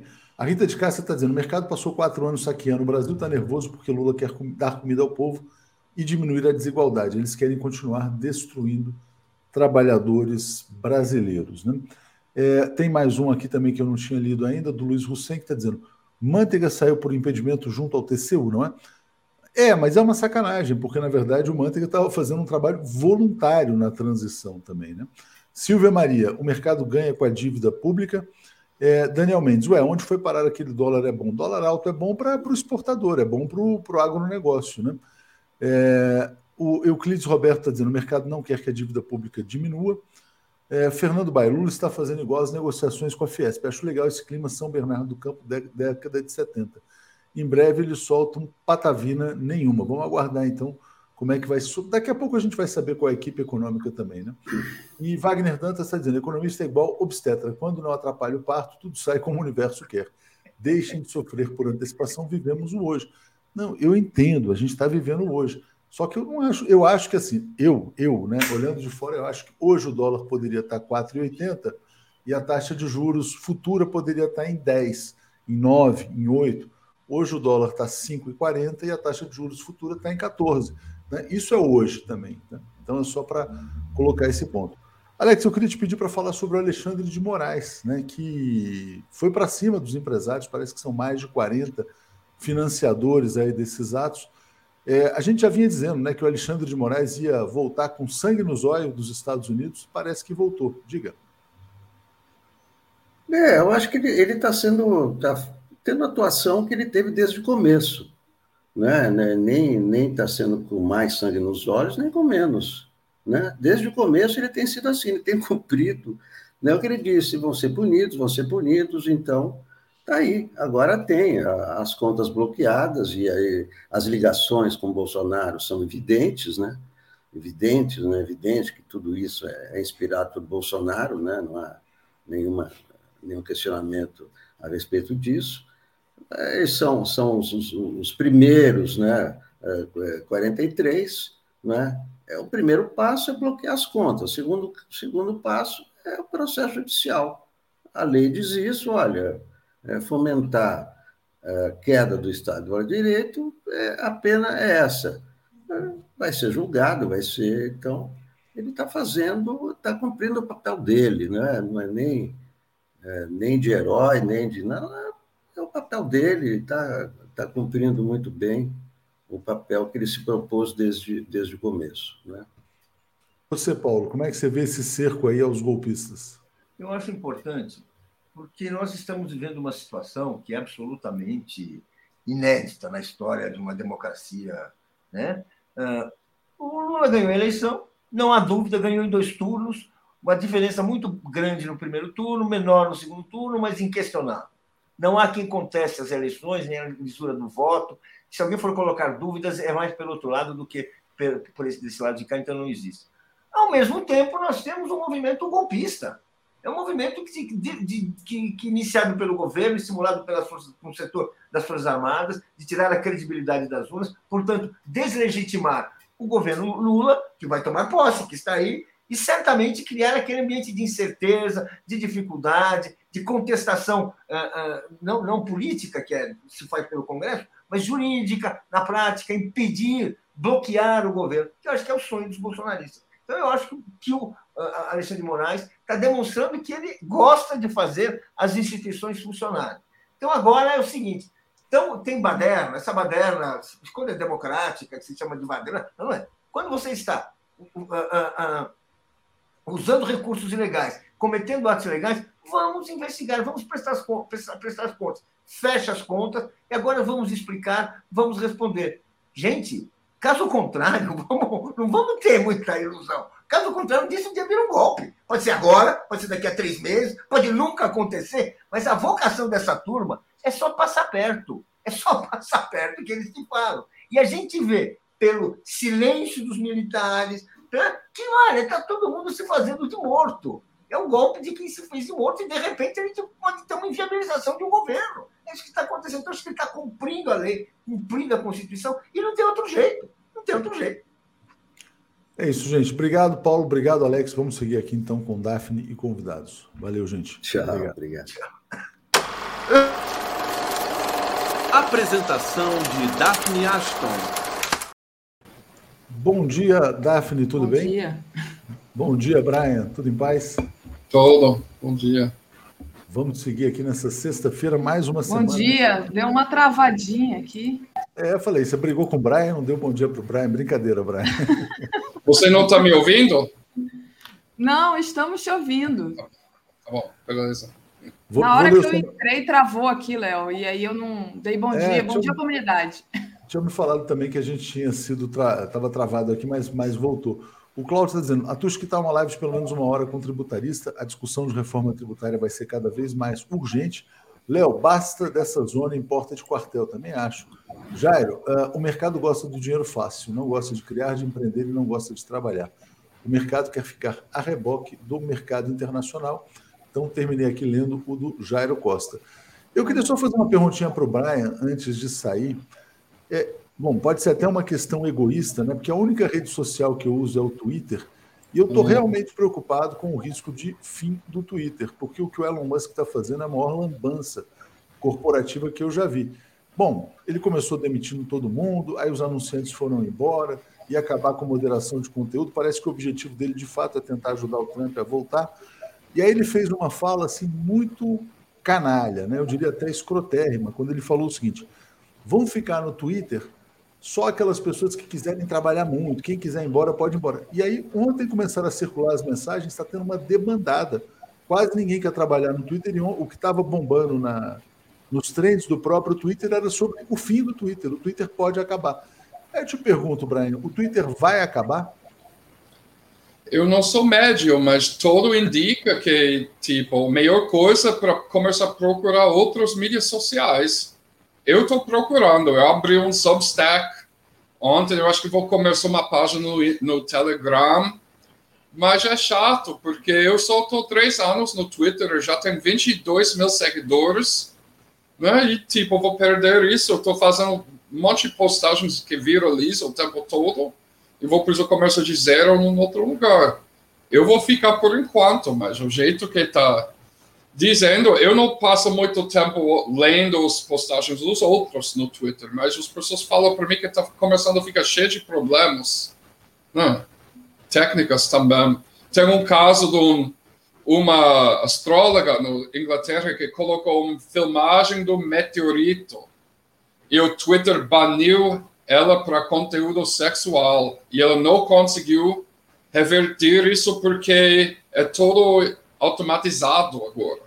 Não tem ninguém com quem você pode reclamar. E como ela faz trabalho na escola, se ela não quer esse, ela está uh, ah, disputando e não tem como agora, né? Está ficando pior e pior. É interessante, Brian Daphne. Eu fiz uma, um, um, uma, um fio no Twitter que viralizou, né? Porque eu falei, olha, do jeito que vai, esse cara vai destruir o Twitter, né? Quer dizer, nunca vi uma coisa assim tão idiota, né? Uh, de, uma, de um suposto herói do capitalismo. Eu, aí todo mundo elogiando, compartilhando, mas os bolsonaristas eles são engraçados. O argumento deles é assim: quem é você para questionar o homem mais rico do mundo? O homem mais rico do mundo nunca pode errar ele está destruindo visivelmente o Twitter, é um consenso mundial, todo mundo indo embora, uhum. né? Enfim, é uma coisa nesse sentido. Só para mostrar que não existe heróis do capitalismo. Né? Exatamente. Ele, é, ele é a prova disso. Daphne, bom dia para você, boa sexta-feira, boa sexta-feira aí para o Brian. Valeu, gente. Bom dia, Léo. Sextou, Brian, vamos lá. Deixa vamos eu lá. agradecer aqui só o, a mensagem do Agnienos, que diz assim: é, ele diz: vocês precisam lembrar que a vaidade é o pecado dos anjos. Lembrem-se do Barak dizendo que ele era o cara. Quando você não pode ser vencido na porrada, eles apelam à vaidade, se não à sabotagem. Luciano Ferreira, Atushi, por que o Armínio se posicionou contra? Silvia Maria Correia Godoy, aproveitar esse momento diagnóstico para fazer a auditoria da dívida pública. O Ezequiel Bigato, estudo do ILA, ILAES, Instituto Latino-Americano de Estudos Socioeconômicos. O PIB brasileiro tem potencial de 2 a 2,5 vezes maior com pleno emprego. Então, vou agradecer a todo mundo que é, enviou aqui apoio para a gente. E aí, Brian, queria continuar nessa, nesse mesmo assunto que o Léo tratava aqui mais cedo, né? O aumento do dólar e Lula, né? Você tem uma explicação a respeito dessa questão, então inusitada, Sim. me parece. Mas primeiro, vamos lembrar que os liberais vêm mentindo para a gente, sabe? Os, os jornalistas indoctrinado com essa ideologia liberal, porque economia não é uma ciência exata, é uma ciência social, entendeu? Uh, essa ideologia que trata a economia como se fosse uma religião, com características mágicas, como mal invisível do mercado, essas coisas, né? Primeira, uh, por que que Marx criou o conceito do fetichismo fetichismo do, do mercadoria, porque não existe um mercado que age numa forma ou outra. O mercado é feito de pessoas, né? Uh, o fetichismo do mercadoria surge como um fenômeno social e psicológico, onde as mercadorias aparecem, aparentam ter vantagem independente dos seus produtores. Isso não existe. Não existe um mercado. A gente está falando sobre os bancários os bancos. Banqueiros, Quando o Globo né? falou o mercado não gosta disso, o mercado não gosta desse, ele está falando sobre bancos e especuladores. Não existe um mercado que agir magicamente sem interação de, do ser humano. E o objetivo dos bancos é de sempre aumentar o lucro em cima do classe trabalhador. Entendeu? Sempre fica sugando a gente. Eles vêm mentindo para a gente faz décadas, né? Lembra uh, que todo mundo no PIG falou que a reforma trabalhista iria aumentar o emprego no Brasil, né? que o aumento da idade de aposentadoria seria bom para a economia. Então, tem isso para começar. Agora, o dólar vem subindo numa forma generalizada. Quem fica dizendo na mídia que ah, eu falo do Lula, isso de Lula afetou o valor do dólar, está sendo muito uh, enganoso se não controla essa diferença no taxa do dólar com o que está acontecendo internacionalmente com o dólar. E com isso eu vou colocar na tela uma matéria de Reuters do ontem, né? Porque porque eu, eu não acredito que tem pessoas que ainda ficam tratando séria essa reportagem econômica de lugares como o Globo. Qual é a manchete do Reuters ontem? O dólar sobe porque os especuladores estão apostando que o Banco Central dos Estados Unidos vai aumentar a taxa de juros, né? E o dólar vem fortalecendo muito. Sabe que, uh, que aconteceu? Esse ano o dólar cresceu 17% contra um uma cesta de moedas estrangeiras no solo real. Durante o mês de outubro, o dólar começa a cair. Por quê? Uh, a, a taxa de inflação estava desacelerando nos Estados Unidos e isso causou os especuladores financeiros de achar que o Banco Central não iria aumentar os juros ao nível que eles estavam esperando. Só que como essa semana o, o, o Banco Central anunciou que de qualquer maneira vai subir os juros nos Estados Unidos. Ele está falando do atualmente a taxa de juros nos Estados Unidos é 3,75% anual, né? Então, ele está dizendo agora que vai pelo menos subir até 5%, o dólar começa a subir de novo, contra a libra, contra euro, contra o yen e contra o real e todas as outras moedas. Então, é desonesta de dizer que uh, esse está acontecendo por causa de uma fala de Lula. Isso é, é mentira descaradamente. Nem como eles mentiu para todo mundo em 2016 e 2017, do que a, a, o PT tinha gastado todo o dinheiro em projetos sociais e por causa disso era necessário fazer medidas de austeridade, ou seja, suga mais dinheiro, transfere mais dinheiro do, dos mãos dos pobres até os mãos dos ricos. Esse que acontece com a austeridade. Então vamos enriquecer os bancos, vamos destruir o futuro de uma geração de crianças, atacando a educação pública, para alguns meia dúzia, uma dúzia de, de bilionários fica mais rico. É isso. Então é mentira. Se tem algum efeito da fala de Lula, um jornalista econômico honesto precisa ver qual é a diferença entre o jeito que o dólar vem subindo contra o euro e o yen e, e, e o libra essa semana, com como ele subiu no Brasil. Tem uma diferença igual? E qual porcentagem é essa diferença? Você não pode dizer, ah, porque o dólar pulou de 5,3 para 5,5 por causa do falo de Lula. Isso é mentira. Né? E, e, esse mercado é uma mentira. Não existe um mercado que tenha uma opinião sobre qualquer coisa. Você está falando de uma dúzia de ricos que não gostam da gente, que não gostam da classe operária, que quer nossos direitos, educação e saúde, e até de viver, de comer.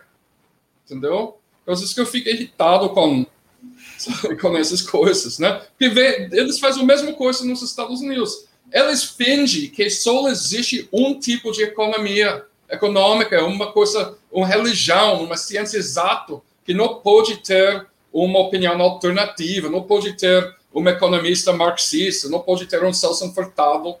Celso Furtado reclama disso no livro uh, A Fantasia Montada, né?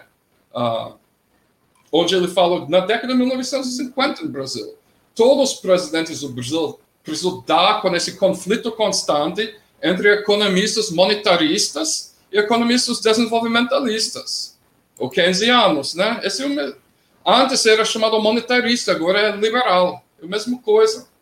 Tipo, os liberais querem mais dinheiro para os ricos, querem cortar os benefícios, eles uh, divulgam um tipo de religião idiota do que o mercado é uma entidade mágica que se deixa ele livre todo mundo vai beneficiar. Quando, de fato, a década perdida do 1980 mostra no terceiro mundo inteiro que massacrou, massacrou a renda e a qualidade de vida de bilhões de pessoas adotando essas medidas. Então a gente não pode cair nisso de novo.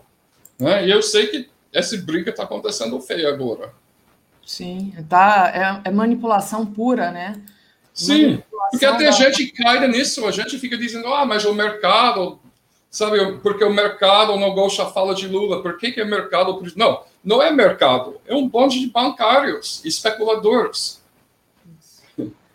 Muito bom. Mercado, na linguagem marxista, mercado não pode ser usado nessa forma.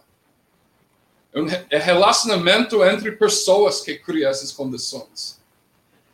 Bom, muita gente aqui é, te dando os parabéns, né? A Juliana de sensacional, Brian, é, a sua análise, a Maria Campiglia, acho que é assim que se pronuncia também, excelente análise, Brian. E então vou agradecer a todos que estão nos enviando o superchat aqui. Muito importante a participação de vocês. Deixa eu ler todos que eu, que eu ainda não consegui ler, só um minutinho. A Sandra Gorni diz: atenção em 21 de novembro, o relatório do STF sobre lei do impeachment 1079-50 tende a deixar nas mãos do Senado a decisão sobre impedimento. Com este Senado, é, salienta aqui a Sandra, o Evandro Costa, o Brian é sempre brilhante em suas análises. Rinaldo Freitas, Brian, você tem algum evento marcado em Recife? Portal Fio do Tempo. Excelente observação sobre o mercado, Brian.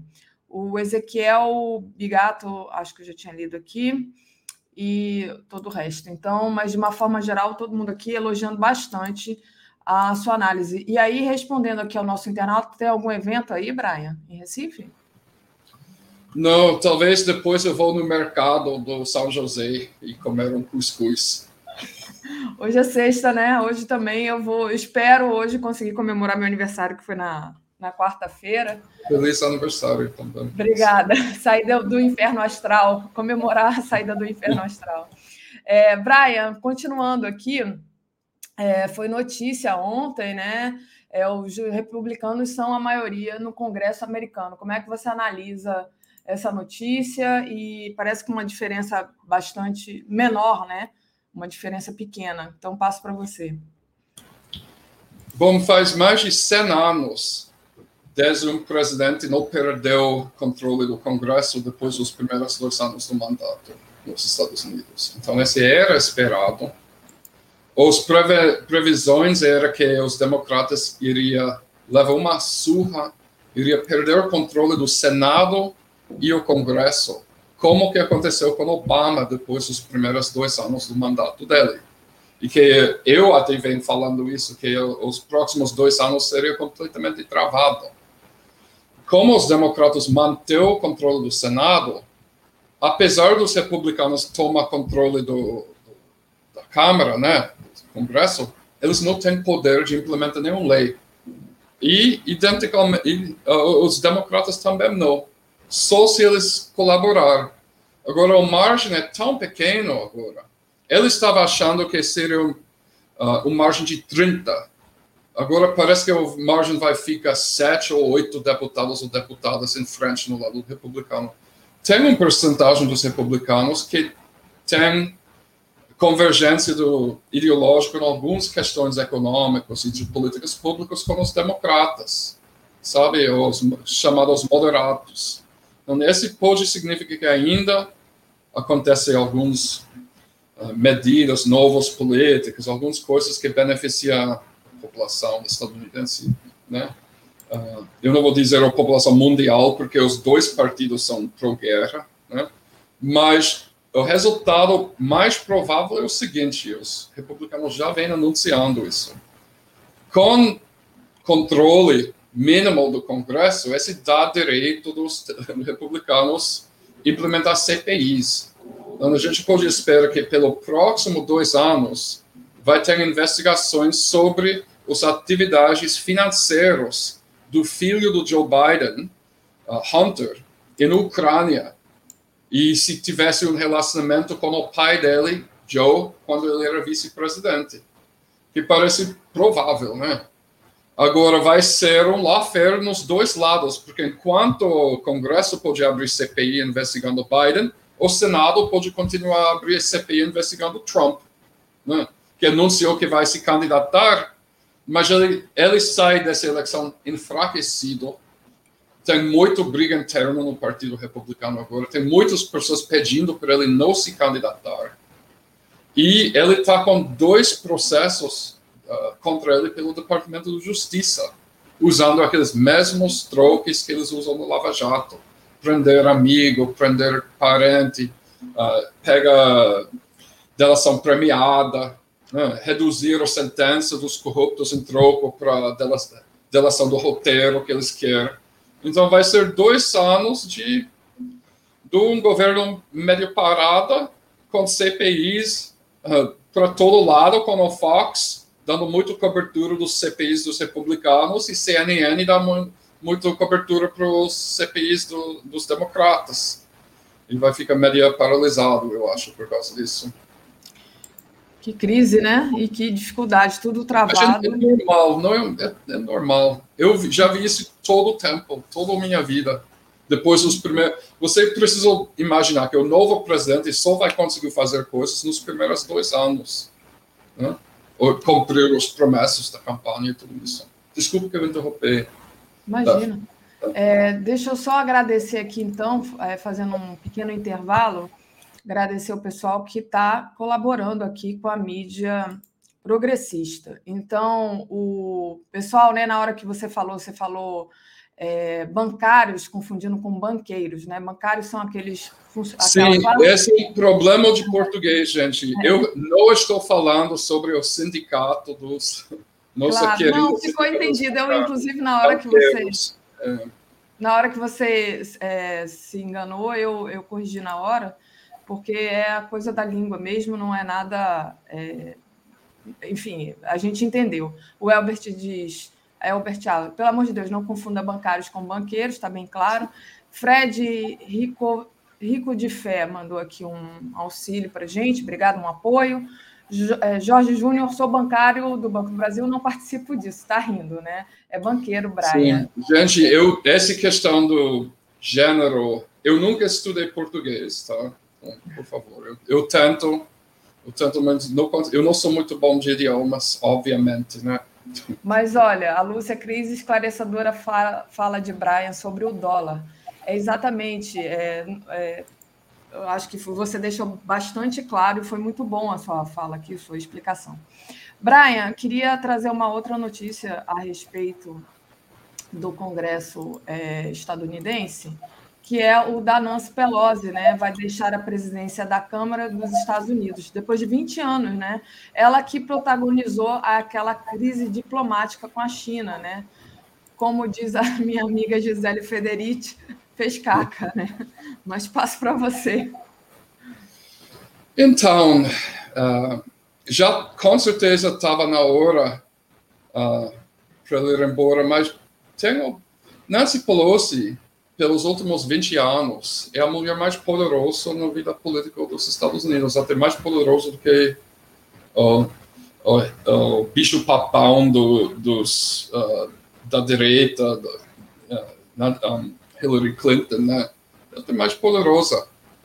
E no início da época dela, um, liderando os democratas no Congresso, ela era uma pessoa mais progressista do que agora. Vale a pena lembrar que quando George Bush começou essa onda horrível e outro imperialista de guerra sem fim no Médio Oriente, o Nancy Pelosi liderou um grupo de 80 democratas, ou cento e pouco democratas, contra a invasão do Iraque. Obama era parte desse grupo que votou contra também mas ela estava no Senado, né? Mas ela, ela liderou o movimento do Partido Democrata contra a guerra. Ela também um, bloqueou a tentativa de George Bush privatizar a Previdência. Esse 20, an 20 anos atrás. Com o tempo, ela mostra muito habilidade de mobilização de recursos empresariais, que não é legal de fazer, para os candidatos e candidatas democratas. E durante esse processo, ela ficou mais e mais vendida aos interesses dos banqueiros, né? dos multinacionais, uh, da indústria de farma farmacêutica, especialmente. Então, quando Obama tentou faz alguns passos na direção a um tipo de SUS, ela manipulou o processo para as empresas farmacêuticas e as empresas de seguro de saúde não perder dinheiro. Ela transformou o processo todo numa forma de PPP, do que ela chama de Obamacare. E desde então ela vem a favor de todas as guerras. Né? Dizem que só nessa eleição, para dar uma ideia sobre a diferença, tipo, por que, que a esquerda não consegue fazer nada nos Estados Unidos? Será que não tem esquerda nos Estados Unidos? Vou dar um exemplo. Nessa eleição, ela mobilizou 320 milhões de dólares em doações de campanha para dezenas de candidatos e candidatas do centro-direita no partido, né? 320 milhões de dólares é mais de 1,5 bilhões de reais. Imagina, essa não existe no Brasil. No, o limite de doações individuais, tipo no Brasil, é 88 milhões de de reais, mais ou menos, não é? Um, você viu, Bolsonaro mobilizou 65 milhões de reais. Esse no, nos Estados Unidos é o fundo de campanha para um candidato do vereador no interior. Entendeu? Então, por causa disso que ela conseguiu consolidar e manter no poder 20 anos. Agora, ninguém uh, no globo questionou como que uma pessoa pode ter tantos mandatos. Ela é uma ditadura. Será que é uma ditadura? Por quê? Porque dos Estados Unidos. Os Estados Unidos não, é, não pode. É democrata, tem dois partidos, nem como durante a ditadura militar no Brasil, tem dois partidos. Uh, e, um, então, durante esse processo todo, ela virou alvo de muitos ataques misóginos. E ela, ela sempre ficou no lado do direito reprodutivo de mulher, a favor de aborto, essas coisas. Mas ela podia tinha feito muito mais, né? Uh, era uma tática de mobilização de recursos, de falar a verdade. Um, mas ela virou. E a gente que são da esquerda fica numa posição de tipo assim: Trump, os trumpistas, ficam atacando ela direito com ataques misóginos, né? Então você fica naquela questão inconfortável, que você fica precisando, tentando defender um neoliber, ultra neoliberal da direita, só porque ele está sendo atacado pelos ataques misoginistas. Né? Lembrando que no um, invasão do Capitólio, dia 6 de janeiro, tinha um grupo que veio lá com corda para enforcar ela, de tantos ataques que que Trump fez contra ela. E nas vésperas das eleições aqui, essa vez, né, mês passado, essas semanas passado, um maluco da outra direita, tipo versão estadunidense de um bolsominion fanático, histérico, entrou na casa dela para matar ela com um martelo. Como ela não estava lá, ele quase matou o marido dela, de 82 anos, com um martelo. E ele ainda está no hospital. E esse é um dos fatores que ajudou os democratas na eleição. Da mesma forma que aquela loucura do Carla Zambelli no último hora e Roberto Jefferson ajudou o Lula, eu acho, porque algumas pessoas da direita começam a pensar assim, não, mas eles são fanáticos demais. Né? Então, isso ajudou. Mas eu acho que esse ataque contra o marido dela foi um, uma das razões que ela decidiu largar a liderança. Também ela tem 80 anos, toda a liderança do partido agora está na casa dos 80. Então, os top 3 está falando que vai ceder, vai abrir poder para a juventude, que para eles é 50 anos, 50 e poucos anos. Então, vai ter um novo líder. Não sei, eu acho que isso não vai mudar nada. Né? Não, vai, não vai mudar nada. Vai, uh, vai continuar apoiando esses besteiras no, no Ucrânia, né? onde Uh, com esse último 37 bilhões de dólares que Biden acabou de repassar para a Ucrânia, os Estados Unidos já deu mais dinheiro, mais apoio em armas para a Ucrânia esse ano do que o orçamento inteiro do, do militar russo esse ano. Então, essa é uma das razões porque a guerra está, a ação especial militar está atrasando, porque Estados Unidos tem muito mais. O, o, PIB da Rússia é o tamanho do PIB da cidade de Nova York. Então, eles vão ficar jogando dinheiro, jogando dinheiro. Esse estimula uh, emprego, setor de emprego em cidades onde tem fábrica de arma nos Estados Unidos. É uma medida keynesiana de estimular a economia.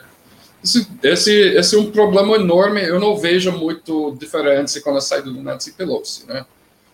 Mas, com certeza, como você falou, Daphne, a China vai ficar um pouco mais feliz por causa disso. Lembrando que ela é do distrito dos Estados Unidos congressional que tem mais chinês, chinês da direita, né? É, Brian, ficou fa faltando, a gente ainda. É, a gente já está com a Natália aqui, mas ficou faltando você falar do Trump, né? Parece que o Trump vai se candidatar para a presidência em 2024. Então, que, que é, tudo isso que você falou agora sobre o Congresso e tudo isso afeta e é, nessa candidatura do Trump e qual é a possibilidade disso realmente se concretizar? O que ele está dizendo agora é que Trump sabe que não vai ganhar e ele está fazendo isso de picaretagem, de mobilizar muitos recursos e depois desvia o recurso. Esse é como ele age como empresário, que ele ele não deve ganhar porque ele vai ficar sempre com esses processos, esse lawfare contra ele. e porque o partido está brigando internamente por causa desse péssimo desempenho agora nas eleições do Partido Republicano, mas ele vai continuar com isso, uh, porque se ele mobiliza 500 milhões de dólares, por exemplo, tem um milhão de maneiras de desviar dinheiro do fundo de campanha nos Estados Unidos. É muito mais relaxado do que o Brasil. O Brasil é muito mais democrática em termos eleitoral dos Estados, do que os Estados Unidos. E por causa disso que uma esquerdista nunca toma poder lá. Hum.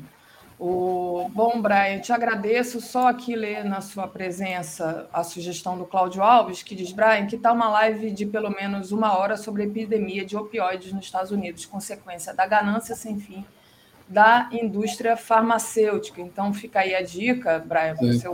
Cláudio, eu só vou dizer: esse é um assunto difícil para mim, porque meu primo morreu ano passado de overdose aos 28 anos de opioides nos Estados Unidos.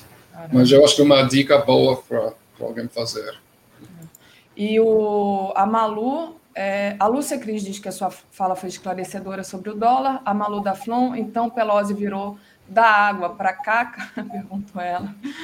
O Kaique Butler pergunta onde que vai ser a comemoração, pede para eu ter cuidado com a BQ1, vou ter cuidado. Kaique, é, ainda não sei, ainda está a definir, mas vou tentar avisar através das minhas redes sociais.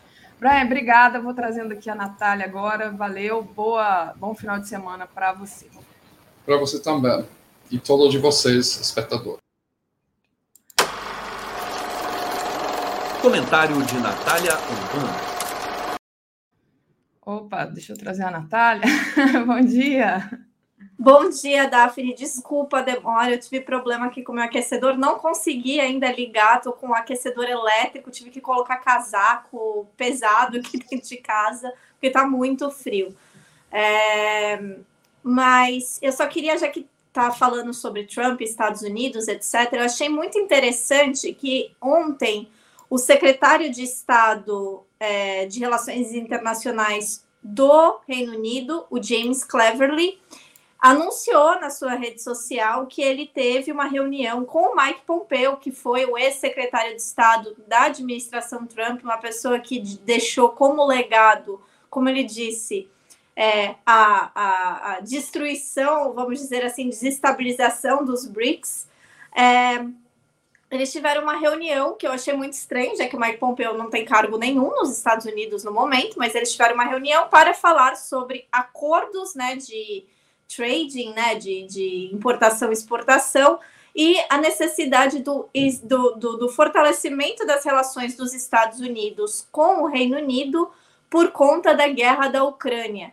Lembrando que os conservadores britânicos apoiaram Trump, apesar de não abertamente, mas eles apoiavam Trump, principalmente por conta né, do chamado acordo pós-Brexit, porque enquanto todo mundo, né, o mundo todo a Europa, obviamente, era contrária, né? Os líderes da Europa eram contrários ao Brexit, mas não ficavam falando com, sobre isso. O Trump, obviamente, disse: não, tem que ser, ter Brexit, porque a gente vai ter o acordo do milênio, etc., e a gente vai vender muito. E aí, obviamente, nessas né, pessoas dos conservadores acreditaram nisso, aí o Trump perdeu as eleições, o acordo não aconteceu. Então eu achei interessante, né, trazer isso aqui, porque eu fiquei assim, falei, por que, que será que eles estão se encontrando agora? Aí eu fui pesquisar e eu descobri que o Mike Pompeo está indo contra o Trump. Inclusive, ele falou, ele está até com intenções de concorrer à presidência dos Estados Unidos, dizendo que os Estados Unidos merecem um líder que não fica chorando pelos cantos porque perdeu. Aí eu falei, nossa, tá nesse nível. Então, assim, vocês veem, né, como é que existe um apoio, assim, tão grande entre a, a, a, a, direita, né? É, é igual a gente fala do Brasil, né? Todo mundo soltou a mão de todo mundo. Nos Estados Unidos isso também está acontecendo. Então, desculpa trazer esse assunto fora da pauta, foi só uma coisa, assim, que eu achei interessante trazer. Muito bom, muito bom aí, indireto. O, o Natália, é, não vou tentar não te segurar muito para você não morrer de frio e resolver logo o seu, o seu problema de aquecimento. Não, não, eu tô quentinha agora. Esse casaco aqui é quentinho, então não tem problema. É, queria que você falasse sobre a reativação da Unasul. assunto importante aqui para a gente tratar. Então, Daphne, é, todo mundo né, sabe que a Unasul foi um projeto que é, é, é, teria assim teve um potencial tremendo quando ele foi lançado né, em 2008, né, no auge, vamos dizer assim, da, da Maré Rosa né, na, na América do Sul, seria a união das nações sul-americanas para ser um bloco de cooperação não somente econômica, como por exemplo temos o Mercosul, mas um bloco de cooperação geopolítica, de cooperação cultural, uma coisa que seria, vamos dizer assim, obviamente em níveis diferentes e não tão neoliberal ou não tão controlada por neoliberais quanto a União Europeia, mas tinha um potencial assim tremendo, né, de, de, de facilitar essa integração tão necessária da América do Sul. E foi um projeto, obviamente, dos da, da esquerda, né, que governava, que sempre viu essa necessidade de união, sabendo que somente com a união das nações é, é, sul-americanas a gente teria algum tipo de chance, né, de, de confrontar o norte global ou de se defender, vamos dizer melhor, né? Não, não só se confrontar, acho que defender das ameaças do, do norte global. E, essa, e esse projeto acabou né, sendo aos poucos destruído conforme esses governos foram sendo atacados, foram caindo, foram vítimas de lawfare, como no, no caso do Equador, como no caso do, do, do, Brasil, como no caso da Argentina. E agora, né, lideranças que estavam lá né, na, na, na, na gênesis da Unasul, como, por exemplo, a presidenta Dilma, o Mujica, a Bachelet, o Correia, o, o Samper da Colômbia, que é, mudou muito depois que ele saiu da presidência da Colômbia, isso que eu achei mais engraçado, né? Ele era bem liberalzão, etc.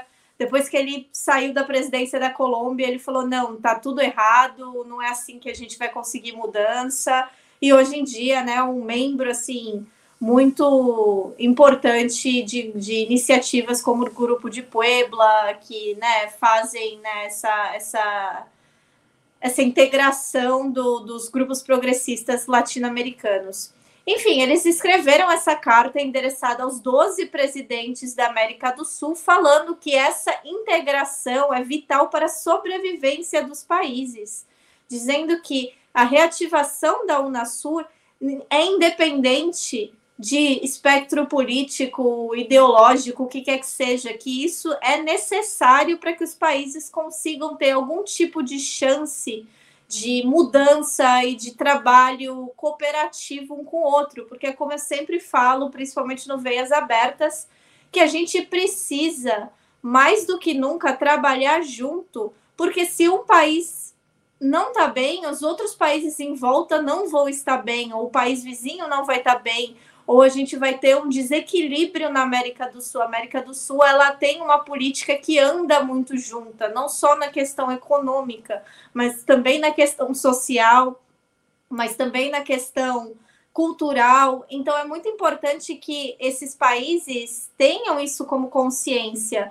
E a gente sabe que uma das primeiras coisas, né, que o Ernesto Araújo, né, o chancelouco que tivemos, né, que, que teve um papel lamentável na história da diplomacia brasileira, né, arrastou nosso nome na lama, né, internacional, falou que uma das coisas que ele mais tinha orgulho é de ter tirado o Brasil da Unasur. Então, assim, quem, que tipo de, de, de chanceler, né, tem orgulho de desintegrar o Brasil da América do Sul?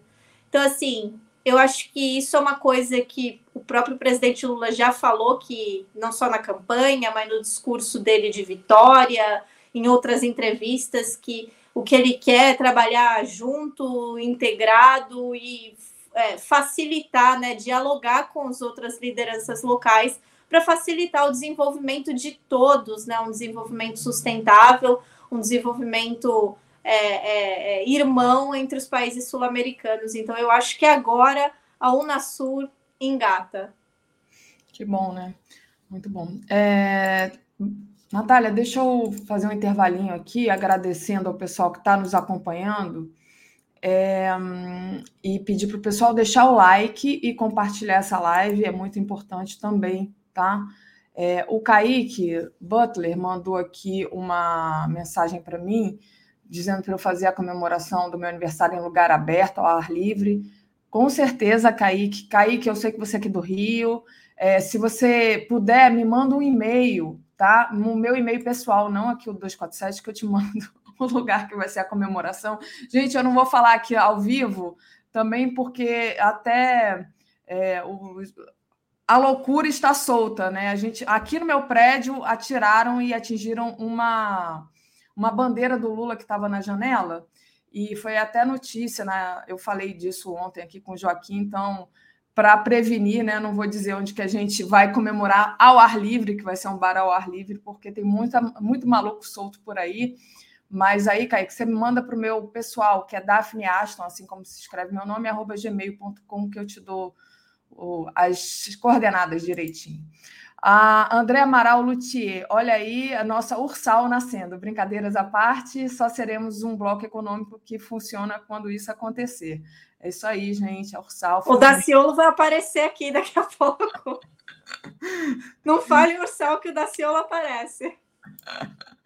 Muito bom, gente. É, deixa eu agradecer aqui ó, o bom dia da nossa querida Reginalíssima, sempre aqui com a gente. O Cláudio Alves está pedindo é, perdão é, para o Brian por trazer à tona a questão dos opioides, né? Mas acho que, que vale essa discussão, é muito importante, né? E se, se for difícil para o Brian, quem sabe, né? Pode se. Até a Natália pode ajudar. O Cláudio Alves também diz: chancelouco, eu ainda não tinha ouvido isso.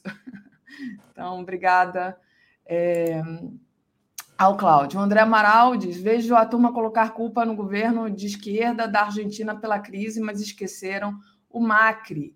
Então, obrigada aí, André. É isso, inclusive, é uma coisa que vem, inclusive, do Eduardo Bolsonaro, né? que, que adora falar né, do, dos erros da esquerda na Argentina, etc. Mas ele culpa, né? É, ele esquece do Macri, inclusive apoia, né? O, acho que é, o caso dele não é nem tanto o Macri, o caso dele é mais. É, qual o nome? Do, o Milley, né? O do, do cabelo esquisito e a, a, a Patrícia Burrich, que é realmente a extrema-direita argentina, vamos dizer assim. Mas, né, no Brasil, se o Bolsonaro não fez tanto, é por causa do Lula, segundo eles, né? Mas na Argentina é tudo culpa do, do governo atual. O Bolsonaro ainda tá, tá, teve que pagar pelo Lula. Que, inclusive, eu estava assistindo ontem um documentário da Vice sobre o, as eleições brasileiras, é, eu estava assistindo com meu namorado, que não é brasileiro, e ele estava ele estava vendo o documentário e falou assim: Mas espera aí, eu não estou entendendo. A direita do Bolsonaro, né, segundo o documentário, tá armada, tá atacando todo mundo, e as pessoas que apoiam o presidente Lula estavam, tão, sei lá, festejando com a família e falando em diversidade, em, em direitos e democracia, é isso? Eu falei, é. Falou assim, e ainda tem pessoas que falam que as duas coisas são iguais. Falei, é. Então, assim, é, é, eu achei muito interessante, apesar de eu não gostar de muitas coisas da Vice, eu achei que é um documentário assim, foi muito didático para explicar um pouco, não só da situação do Brasil, mas, por exemplo, na Bolívia é a mesma coisa, é, no Chile é a mesma coisa, é, é sempre a extrema-direita é, sendo violenta e a esquerda pedindo democracia, pedindo direitos, pedindo né, respeito, e as pessoas, né, e a mídia internacional, o norte global, né, que está sempre interessado no mercado, que está sempre interessado né, nem no mercado, onde eles vão ganhar mais vantagem, né, onde eles vão poder se aproveitar mais roubar mais, é, usufruir mais da, da, da, América Latina, vai falar: não, os dois são iguais, ambos são extremistas. Eu falei: não, não existe isso, né? A gente não, não vive isso. Então, eu sinto muito e, por favor, gente, continuem se protegendo, porque eu nunca recebi tanta ameaça, inclusive de brasileiros que moram aqui, que apoiam Bolsonaro, quanto eu estou recebendo agora. Eu achei que fosse pelo menos dar uma, uma parada assim depois da, da, das eleições, ou pelo menos diminuir, mas parece estar tá aumentando agora. É, as pessoas estão mais surtadas, digamos assim, né? Ô, ô Natália, eu já estou com o David aqui e ele está é, tá na correria, porque ele está na equipe de transição, e ficou faltando a gente falar justamente dessa questão né, do, dos fascistas. O, teve é, os membros do batalhão Azov que foram presos na Itália. Se você puder é, falar. Então, eles, é, só bem rapidamente, né? Eles estavam trabalhando junto com outro grupo de extrema-direita italiana, que é um grupo conhecido na Itália, é Ordem de Ragal, que é um grupo, um grupo conhecido na Itália por também atacar imigrantes e principalmente atacar os ciganos, né? População extremamente marginalizada em toda a Europa. É, e eles estavam trabalhando justamente com a, é, membros do Batalhão Azov para traficar armas, né? O Batalhão Azov está traficando armas, armas essas muitas que estão sendo pagas pelos Estados Unidos, pela União Europeia. Eles estavam traficando armas para a Itália, né? Fornece, vamos dizer assim, aumentando a criminalidade e radicalizando as pessoas que, segundo a polícia, eles estavam inclusive planejando um atentado à bomba em uma delegacia em Nápoles. Então, assim, cinco pessoas foram presas nessa, é, nessa operação e a pessoa que estava né, é, de, comandando toda essa operação era um ucraniano que estava lutando contra né, a Rússia pelo batalhão Azov agora, né, nessa, nesse conflito que estava acontecendo lá. Então, é, essas armas estão vindo da Ucrânia, Ucrânia, né, esse conflito da Ucrânia está potencialmente armando grupos da extrema-direita em toda a Europa. Então, a gente vai ter é, um, um, um, bom tempo aqui de muita dificuldade e radicalização desses grupos que agora possivelmente estarão armados também. Obrigada, Natália. Hoje vai rolar veias abertas. Hoje vai Haiti, ter veias né? abertas com um monte de convidados. É, a gente vai falar sobre o Haiti né, a, a importância do Haiti para a América Latina e a Revolução Haitiana, né, que foi a Revolução Negra de Independência da, da América Latina. E eu vou estar aqui com um jornalista que também é colunista do 247, o Juan Manuel Domingues, né, uma, a produtora cultural Andrea Miller e o, um ativista e músico haitiano e residente no Brasil, Samuel Alburg, para a gente falar justamente sobre essa questão da, da, da, Revolução Haitiana e como isso influenciou né, os movimentos, principalmente afro-latinos, né, de antigamente e da atualidade também. Então, 10 horas da manhã a gente vai estar aqui ao vivo. Obrigada, Natália. Valeu. É, deixa eu trazer aqui o comentário do André. Deve ser ligadas à causa Pound, grupo de extrema-direita lá. E com isso trago aqui o David Bacelar. Bom dia, David, tudo bem? Bem, bom dia, Daphne. Bom dia a todas e todos que estão aqui conosco na comunidade 247. Finalmente, né, Daphne? Duas semanas que. Era isso que eu ia dizer, né? É, tava, a gente está com saudade de você e hoje eu, inclusive, não, não acreditava que você iria conseguir participar, né? Aliás, parabéns pela, pela indicação, parabéns por estar fazendo parte é, da equipe de transição. Daqui a pouquinho a gente vai falar dela, mas eu queria começar pedindo para você falar um pouco sobre a presença da FUP na Conferência do Clima, né?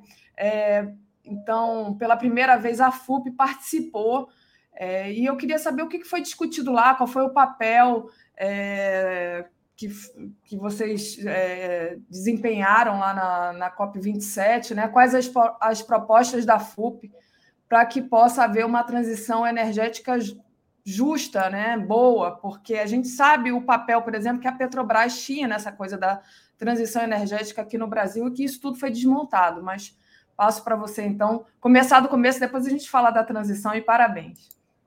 Não, obrigado, Daphne.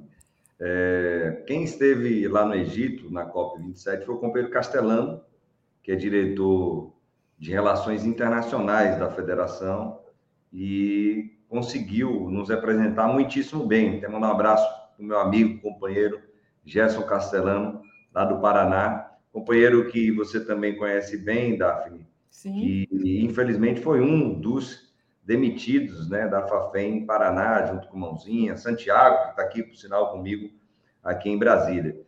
É, o Castelando, ele leva para a COP27 algo que a FUP tem debatido já há algum tempo, né? a necessidade de termos uma transição justa, e para essa transição ela ser justa, há uma necessidade de nós termos o envolvimento de todas as partes envolvidas, dentre elas os trabalhadores e trabalhadoras. Não há transição energética justa sem o envolvimento dos trabalhadores e trabalhadoras nesse processo. Então, nós, Daphne, colocamos a necessidade de envolvimento do movimento sindical nas discussões acerca de transição energética. Como você bem disse, teremos uma oportunidade ímpar de agora, nesse novo governo, estarmos não somente propondo, mas executando isso. Porque na época do governo, ou dos governos do presidente Lula, nós tínhamos sim uma Petrobras que era uma empresa de energia, uma empresa que investia também em energias renováveis.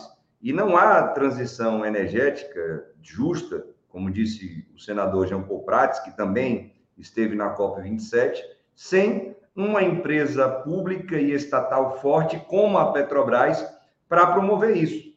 Até porque as empresas que estão vindo hoje para o Brasil fazer investimentos em energia eólica, em energia solar, não fazem nenhum tipo de debate com as comunidades atingidas e muito menos com os trabalhadores e trabalhadoras. Nós lembramos aqui, Daphne, que quase não geram emprego nenhum. Lembrando que os grandes maquinários, os grandes equipamentos, eles já vêm prontos de outros países. No máximo aqui temos fábricas somente é, das grandes paletas, né, das torres de energia eólica que estão espalhadas por todo o Brasil, principalmente no Nordeste do país. Então, é importante que uma empresa estatal, uma empresa pública, com o controle da União, ela tenha um olhar diferenciado. Então, a FUP apresenta essa proposta, sim, da Petrobras, do setor de petróleo e gás aqui no Brasil, ele avançar para uma transição energética, deixando apenas de ser a nossa grande empresa, que é a Petrobras, uma empresa de exploração e produção de petróleo, de refino de petróleo, para ser uma empresa é, de energia no sentido amplo da sua palavra, com investimentos em energia eólica, em energia solar, em hidrogênio verde, com investimentos em biodiesel, em biocombustíveis, como já vinha fazendo, como aqui nós citamos, os governos do presidente Lula. Então, o companheiro Gerson Castellano, um abraço mais uma vez para você, meu amigo, é, nos apresentou muitíssimo bem e em uma mesa que foi realizada ali no dia 16, 4h30 da manhã, nós assistimos no horário ao vivo, Daphne, ele mandou bem o recado e demonstrou como seria possível uma transição energética justa no setor de petróleo e gás aqui no Brasil e, óbvio, trazendo a menção da nossa grande empresa, que é a Petrobras. Agradecer aqui, Daphne, as parabenizações né, dos companheiros e companheiras que você foi colocando aqui as mensagens. Isso, muito bom.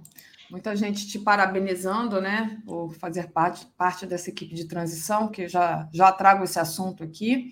A Isaura, Elisaura está perguntando: cadê o emoji do David? Então, Nicolas, cadê o emoji do David? do Marcelo também, que sempre me cobram. Eu não sei fazer emoji, gente, mas a gente cobra aqui ao vivo, né? Vamos lá.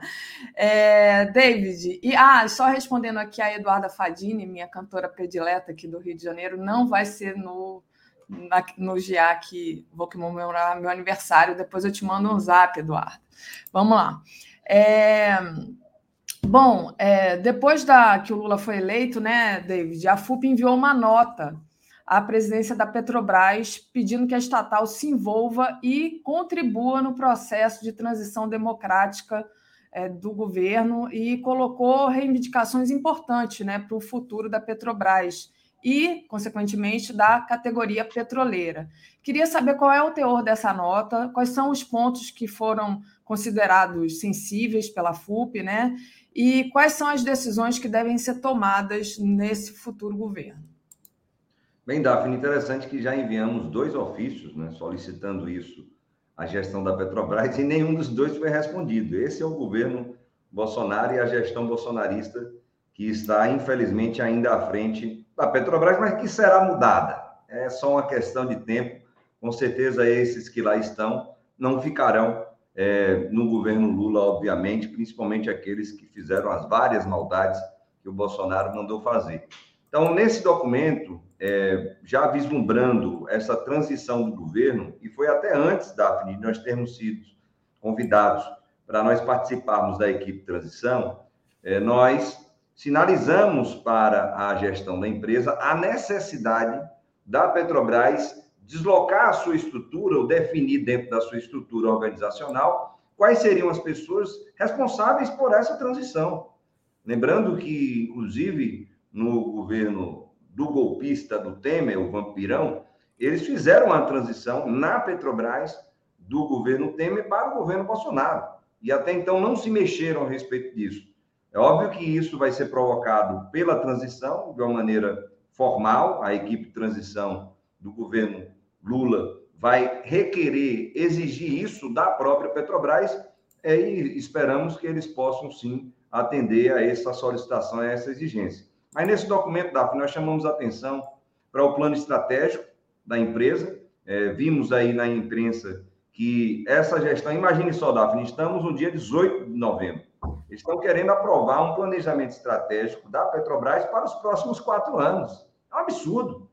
O que deve ser feito é aguardar o novo governo chegar, o novo governo determinar quem serão os conselheiros de administração, quem será o presidente da Petrobras, para a partir de então a gente ter um planejamento estratégico com o olhar do novo governo. Então, cobramos que fosse paralisada essa tomada de decisão a respeito do planejamento estratégico, cobramos que as privatizações que estão sinalizadas para serem conclusas, imagine só, no dia 18 de novembro, e ainda querem, até o final de dezembro, privatizar a Reman, privatizar a Lubinó, privatizar o Polo Bahia Terra, que foi o único ativo da Petrobras que sobrou na Bahia nesse escândalo das privatizações, privatizar é, campos que estão ali na Bacia de Campos, um gigantesco campo de Albacora, que é uma, um, uma grande reserva que já produz petróleo há tempos ali na Bacia de Campos, e outras que querem avançar nas privatizações. Isso precisa ser interrompido além das transferências, Daphne, que estão fazendo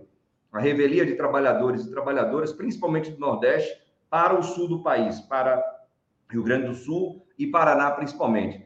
Não é momento de tomada de decisões é, que atinjam o país, que atinjam um novo governo e que atinjam os trabalhadores e trabalhadoras. Essa gestão ela precisa ser responsabilizada, por sinal, por conta dessas decisões que estão sendo tomadas de forma assodada e desrespeitando o voto popular que definiu um novo governo para controlar também a nossa querida Petrobras.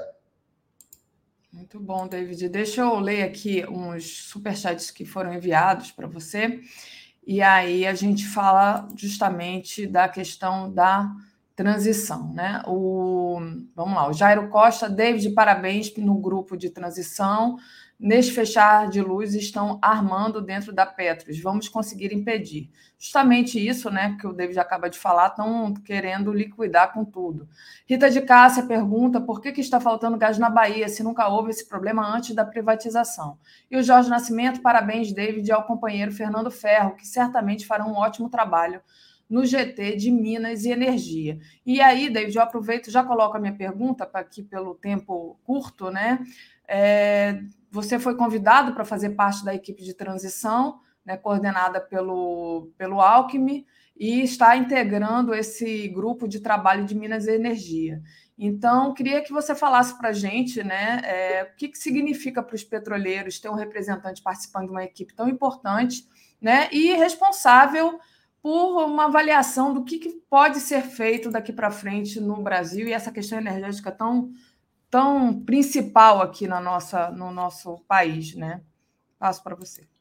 Bem, Daphne, responder primeiro a Rita, é por conta da privatização que aconteceu, Rita. Nós avisamos que isso iria acontecer. Ia faltar combustível e os preços iriam subir. Está acontecendo. Devido à refinaria do Forbes ter sido privatizada, nós estamos sim com falta de gás de cozinha. Imaginem só, na Bahia, algo que, como você mesma disse, nunca aconteceu na história é, da Petrobras ali naquele estado. Daphne, é, para nós da FUP foi um privilégio. Nós temos sido aí convidados é, pelo governo é, do presidente Lula para integrarmos essa equipe de transição e, como você bem disse, especificamente no grupo de trabalho, no grupo temático a respeito de Minas e Energia. Até porque a estrutura da Petrobras, o setor de petróleo e gás, de energias renováveis, está dentro é, do, do GT de Minas Energia junto, obviamente, com o setor elétrico e também com o setor de recursos minerais, ou seja, de mineração. E um privilégio por quê? Porque nós compreendemos a importância de nós estarmos, durante esse período, primeiro identificando o que aconteceu.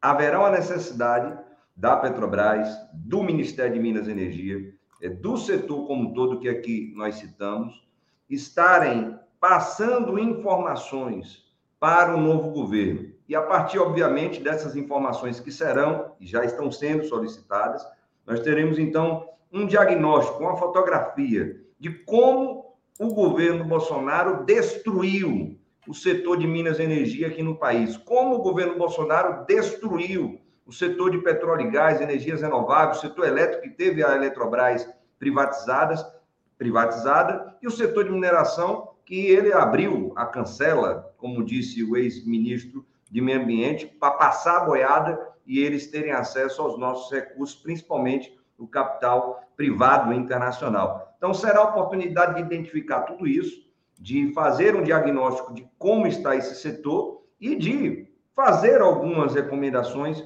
para o governo. Óbvio que isso ficará a cargo das políticas públicas, do programa de governo, ele ser implementado, sem dúvida alguma, pelo ministro de Minas e Energia, que será indicado pelo presidente Lula, e pelo próprio governo do presidente Lula. Então, para nós, é uma oportunidade ímpar, Daphne, porque sabemos da importância desse espaço durante esse período, para nós termos aí, de fato, não somente o Ministério de Minas e Energia a serviço do país e do povo brasileiro, mas também temos a Petrobras, ela voltando a ser essa grande empresa indutora da nossa economia nacional, indutora do, da indústria nacional, da indústria naval, da engenharia nacional e gerando emprego e renda aqui no país e, além de tudo isso, também gerando energia a preço justo para a população, a exemplo dos combustíveis que ainda estão caros e, como nós avisamos, voltou a subir a gasolina, já ultrapassando a barreira dos R$ 5,50. Então, estamos juntos, obviamente, com outras pessoas. Aqui em Brasília tem uma equipe grande e boa da FUP, do INEP, além de outros companheiros e companheiras que também estão integrando o GT de Minas Energia e teremos aí um grande trabalho até o final de dezembro. São menos de 45 dias para nós cumprirmos esse papel e com certeza estaremos dando o nosso tudo agora, né, Daphne, com um sentimento diferente, né? um sentimento não só de esperança, mas de que as coisas com certeza irão melhorar. Daphne, aproveitar para mandar um beijo para você, um beijo aí para os companheiros e companheiras que estão conosco, para a Tereza, que está aqui já na sala, e um beijo no coração de todos e todas. Um bom final de semana para cada um e cada uma. Obrigada, David. Beijo para você e bom trabalho. Tchau. Valeu. Comentário de Tereza Cruvinel. Bom dia, Tereza. Tudo bem? Bom dia, Daphne. Tudo bem? Vocês dois que estão juntinhos lá no, no nessa equipe de transição, né? Menina, é... tem tanta gente conhecida, né? Lá que a gente queria ver, mas ninguém se vê, porque é, todo mundo nos seus buracos, as suas salas, né? Deixa eu, deixa eu trazer o David aqui, só para ele te dar um oi ao vivo, então, peraí. David, te trouxe de novo, sem avisar. Tudo bem, David? Tudo bem, Tereza. Só mandar um beijo para você. É como você disse, está cada um no seu canto, mas nesse sentimento de contribuirmos, né, de forma conjunta. Exato. Ontem eu te vi lá na live, naquela live do Mercadante, passei lá pelo seu retratinho, mas eu estava falando para a Daf, nós trabalhamos tanto ali, é tão corrido, que não tem nem hora do recreio para a gente ver as pessoas porque dos outros grupos, porque tá, o tempo está correndo, né? Todo, todos os grupos trabalhando muito, né? Mas com esse sentimento que você falou, esse sentimento bom de estar contribuindo para a reconstrução do Brasil, né? É, é isso. Beijo aí, Valeu. Tereza. Beijo, Daphne. Valeu. Beijo, tchau. Eu tinha que trazer, eh, fazer esse encontro aqui, Tereza, porque é um orgulho danado ter vocês dois aqui na minha telinha. De vocês estão é. ajudando a reconstruir o Brasil. Olha lá, o Beto Ah, Silva pois é, e nós não contamos o David quando a gente estava falando quantos, é, quantos comentaristas e colaboradores da, do, do 247, da TV, do portal, estão na transição a gente não tinha contado o David, né? Que também é, é da FUP, mas é nosso também. É nosso, está aqui toda sexta-feira comigo, o David é nosso. Bom, é. muito bom. É um orgulho danado que eu tenho de, de estar aqui com vocês. Bom, Tereza, vamos lá, vamos à nossa pauta, né? É, vamos falar do Lula, que a gente começa aqui falando de coisa boa. O Lula ontem abraçou lá a causa indígena no, na COP 27. Aliás, tem vídeos lindíssimos ele entrando na sala lá, né, com as lideranças indígenas, a Sônia Guajajara, a Wapixana lá e a outra, acabei que eu não me lembro o nome, mas tão bonito aquele eu, o vídeo, até coloquei nas minhas redes sociais. E hoje o Lula tem. É, hoje ele vai para Portugal, ou já chegou em Portugal, não sei, mas tem encontro com o presidente e o primeiro-ministro, né? Então, queria que você falasse um pouco dessa agenda Lula. Pois é, começando ali pelos indígenas, é, já foi notícia, já, já foi ontem, mas rapidamente, estava falando ontem com a Gisele no Boa Noite, nos anos 70, no final dos anos 70, na ditadura, teve um poema do Afonso Romano de Santana, foi publicado em página dupla, porque é enorme esse poema, quem não conhece é, pode achar aí na internet que lê, que chama-se Que País é Este? Né? E era um poema que falava poeticamente da ditadura, de tudo, e falava. E tinha um refrão, algum momento, que ele falava assim: há 500 anos matamos índios e mulheres, né? há 500 anos fazemos essas, essas e outras atrocidades. Fala também dos negros, fala de tudo, mas há 500 anos matamos índios e mulheres, né? Porque já se matou mulher demais nesse país. Mulher branca, mulher preta, mulher índia, né? E, e aí eu estava dizendo, acho que há 500 anos, talvez este é o momento em que os povos indígenas estejam merecendo a maior atenção né, dos governantes, é, do Estado brasileiro, é, sem fazer injustiça com Rondon, né, porque o Marechal Rondon, uma pessoa que dedicou-se muito aos índios, é, o Darcy Ribeiro também, muitos outros antropólogos, indigenistas, é claro que teve muita gente que se preocupou com os índios nesse país, mas eu digo assim, como, como governante, com, da parte de um governante, e será da parte de um governo, é, eles nunca mereceram tanta atenção, né? como o Lula ali ontem dizendo, temos a obrigação moral, ética e política né, de proteger os povos indígenas, de permitir que vivam em suas terras, do seu modo, dentro da sua cultura, falando suas línguas e tudo mais. Acho que é o momento de maior é, emergência afirmativa dos povos originais do Brasil, que, como o Lula dizia ontem, as pessoas falam que eles ocupam 14% do território nacional. Bom, mas eles tinham 100%, né? Se tiverem 14, tá bom. Na verdade, não tem 14, as reservas somam 14%, podem somar, não sei se esse número é verdadeiro, mas é, são reservas né, que servem não apenas a eles, servem ao país, servem ao planeta e que eles ajudam a conservar. Agora, mudando para Portugal, né? Durante muitos anos, é, a, quando havia um presidente novo no Brasil, né, é, uma eleição, a primeira viagem que os presidentes faziam geralmente era Portugal, né? Por, pelos laços históricos, fomos colônia portuguesa, é, depois mesmo da independência continuamos fora ali, né?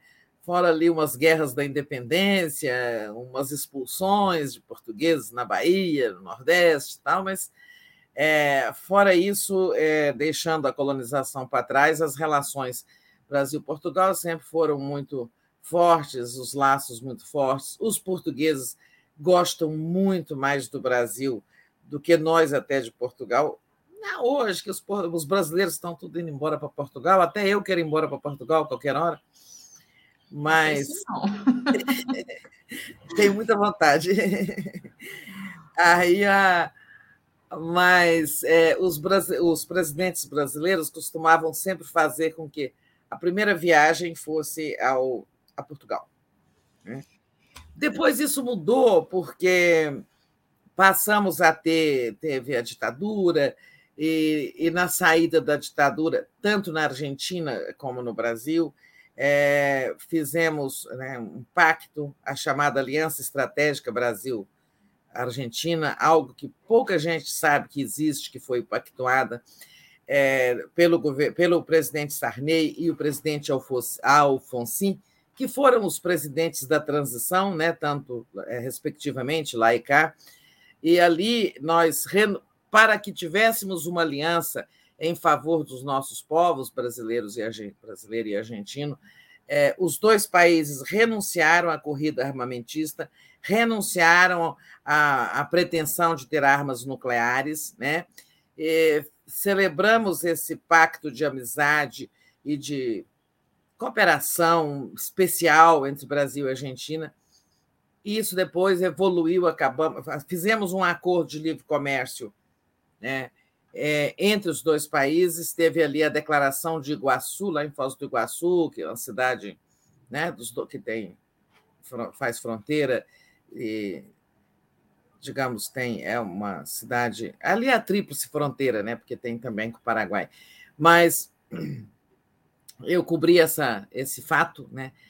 Sarney, é, Sarney e Alfonsinho. Tem uma fotografia histórica linda do Alfonsinho Sarney dando-se a mão assim, com as cataratas ao fundo, né? É, e, e depois aí, em função dessa aliança estratégica, a primeira viagem de um presidente brasileiro passou a ser argentina. Né? O Lula pretendia fazer isso, mas o Alberto Fernandes até veio aqui ver o Lula, visitar o Lula logo no dia seguinte à eleição. Né? É, mas mantinha, man, havia a promessa de que começar a viagem internacional pela Argentina né, em deferência a esse fato. Aconteceu que veio a COP27, o Lula foi convidado, aceitou ir, foi para o Egito, veio um convite de Portugal e acabou que, mesmo sem querer, sem estar planejada, a primeira viagem bilateral, assim, a primeira visita bilateral, acabou sendo a Portugal. Tenho certeza que eles ficaram muito felizes com isso né, de terem recuperado essa primazia, né? É, e aí é, ele está lá hoje, né? Está lá hoje em Lisboa, vai se encontrar, né, com o presidente Marcelo Rebelo, vai se encontrar com o primeiro-ministro Antônio Costa. É, não sei se tem atos a assinar, alguma coisa, mas é, certamente nós veremos bons discursos hoje também do Lula e deles, que são ótimos oradores, né? O presidente Marcelo, Marcelo Rebelo, excelente orador, tem, ele veio aqui a Brasília há poucos dias, né, na, na Independência, no 7 de setembro. Teve toda aquela coisa horrível, né, que foi o, o Bolsonaro no palanque ali do 7 de setembro, no ato oficial, não no ato golpista ali com seus apoiadores, né? Primeiro teve o ato oficial ali, aquele palanque, o desfile das Forças Armadas aqui em Brasília, antes dele ter ido para o Rio, né, para aquele outro evento golpista em Copacabana. Mas aqui em Brasília teve o Brasil no, no governo Bolsonaro.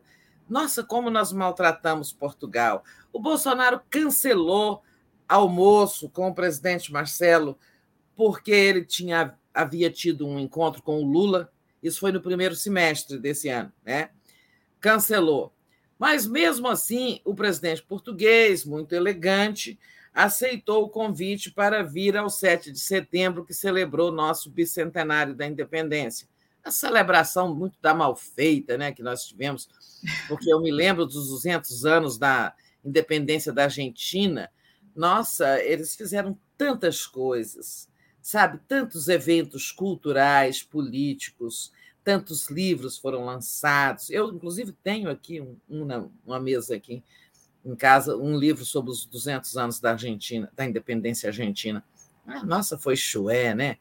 É, mas lá, ali naquele palanque do 7 de setembro, o Bolsonaro, ao invés de ficar ali dando atenção ao presidente visitante, tinha também outros presidentes de países lusófonos, é, mas o que o Bolsonaro fez? Virou as costas para o Marcelo Rebelo e para ficar conversando com o velho da Havan, né?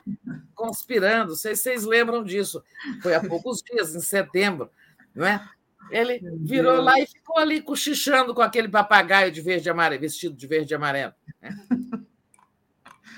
Então, os portugueses, nossa, sentem isso Sabe? Isso é uma de... um, um, Falta de educação, no mínimo. É, como, diz no, como dizemos na linguagem popular, uma baita falta de consideração, né? Mas no dia seguinte, né, o 7 de setembro, se não me engano, foi sábado ou domingo, já não me lembro, mas logo teve uma. Na segunda-feira, teve uma sessão especial, uma sessão solene no Congresso, né? Que eu até assisti virtualmente. É, e lá é, o Marcelo Belo fez um discurso, a Fafá de Belém cantou um hino nacional muito bonito. É, ela, que é muito querida lá em Portugal, e tem muitos laços com Portugal, fez até uma fala é, e fez uma saudação aí ao presidente português. E ele fez um discurso lindo, um grande orador. Eu só comentei um dia depois, eu fui jantar na casa do embaixador de Portugal e, e, e comentei com ele que eu achei muito engraçado. Já a gente volta para a política, deixa eu só contar esse caso. Eu falei para ele, embaixador, achei o presidente português um grande orador, muito culto, muito, sabe, excelente orador. É, eu só achei muita graça da forma como eles cumprimentam as pessoas, né? Ali no início, você fala assim: é, Sua Excelência, o senador Fulano de Tal, presidente do Senado Federal, né? É, cumprimento Sua Excelência, deputado Fulano de Tal, presidente da Câmara. Naquela hora ali, eles falam o seguinte: eles não falam como nós, sua, o pronome de tratamento, né? Sua Excelência é, fulano de tal, eles falam assim, faz de conta. Rodrigo Pacheco, presidente do Senado Federal, excelência. Fulano de tal, presidente da Câmara, Arthur Lira, fulano de tal, excelência. O pronome de tratamento vem no final da frase, sabe? Eu achei muito engraçado isso. É interessante, interessante é, essa. É, eu comentei isso com o embaixador ele falou: é, nós usamos a, a é, no final e não no começo da frase. Né? Mas, enfim, para a gente passar desse capítulo.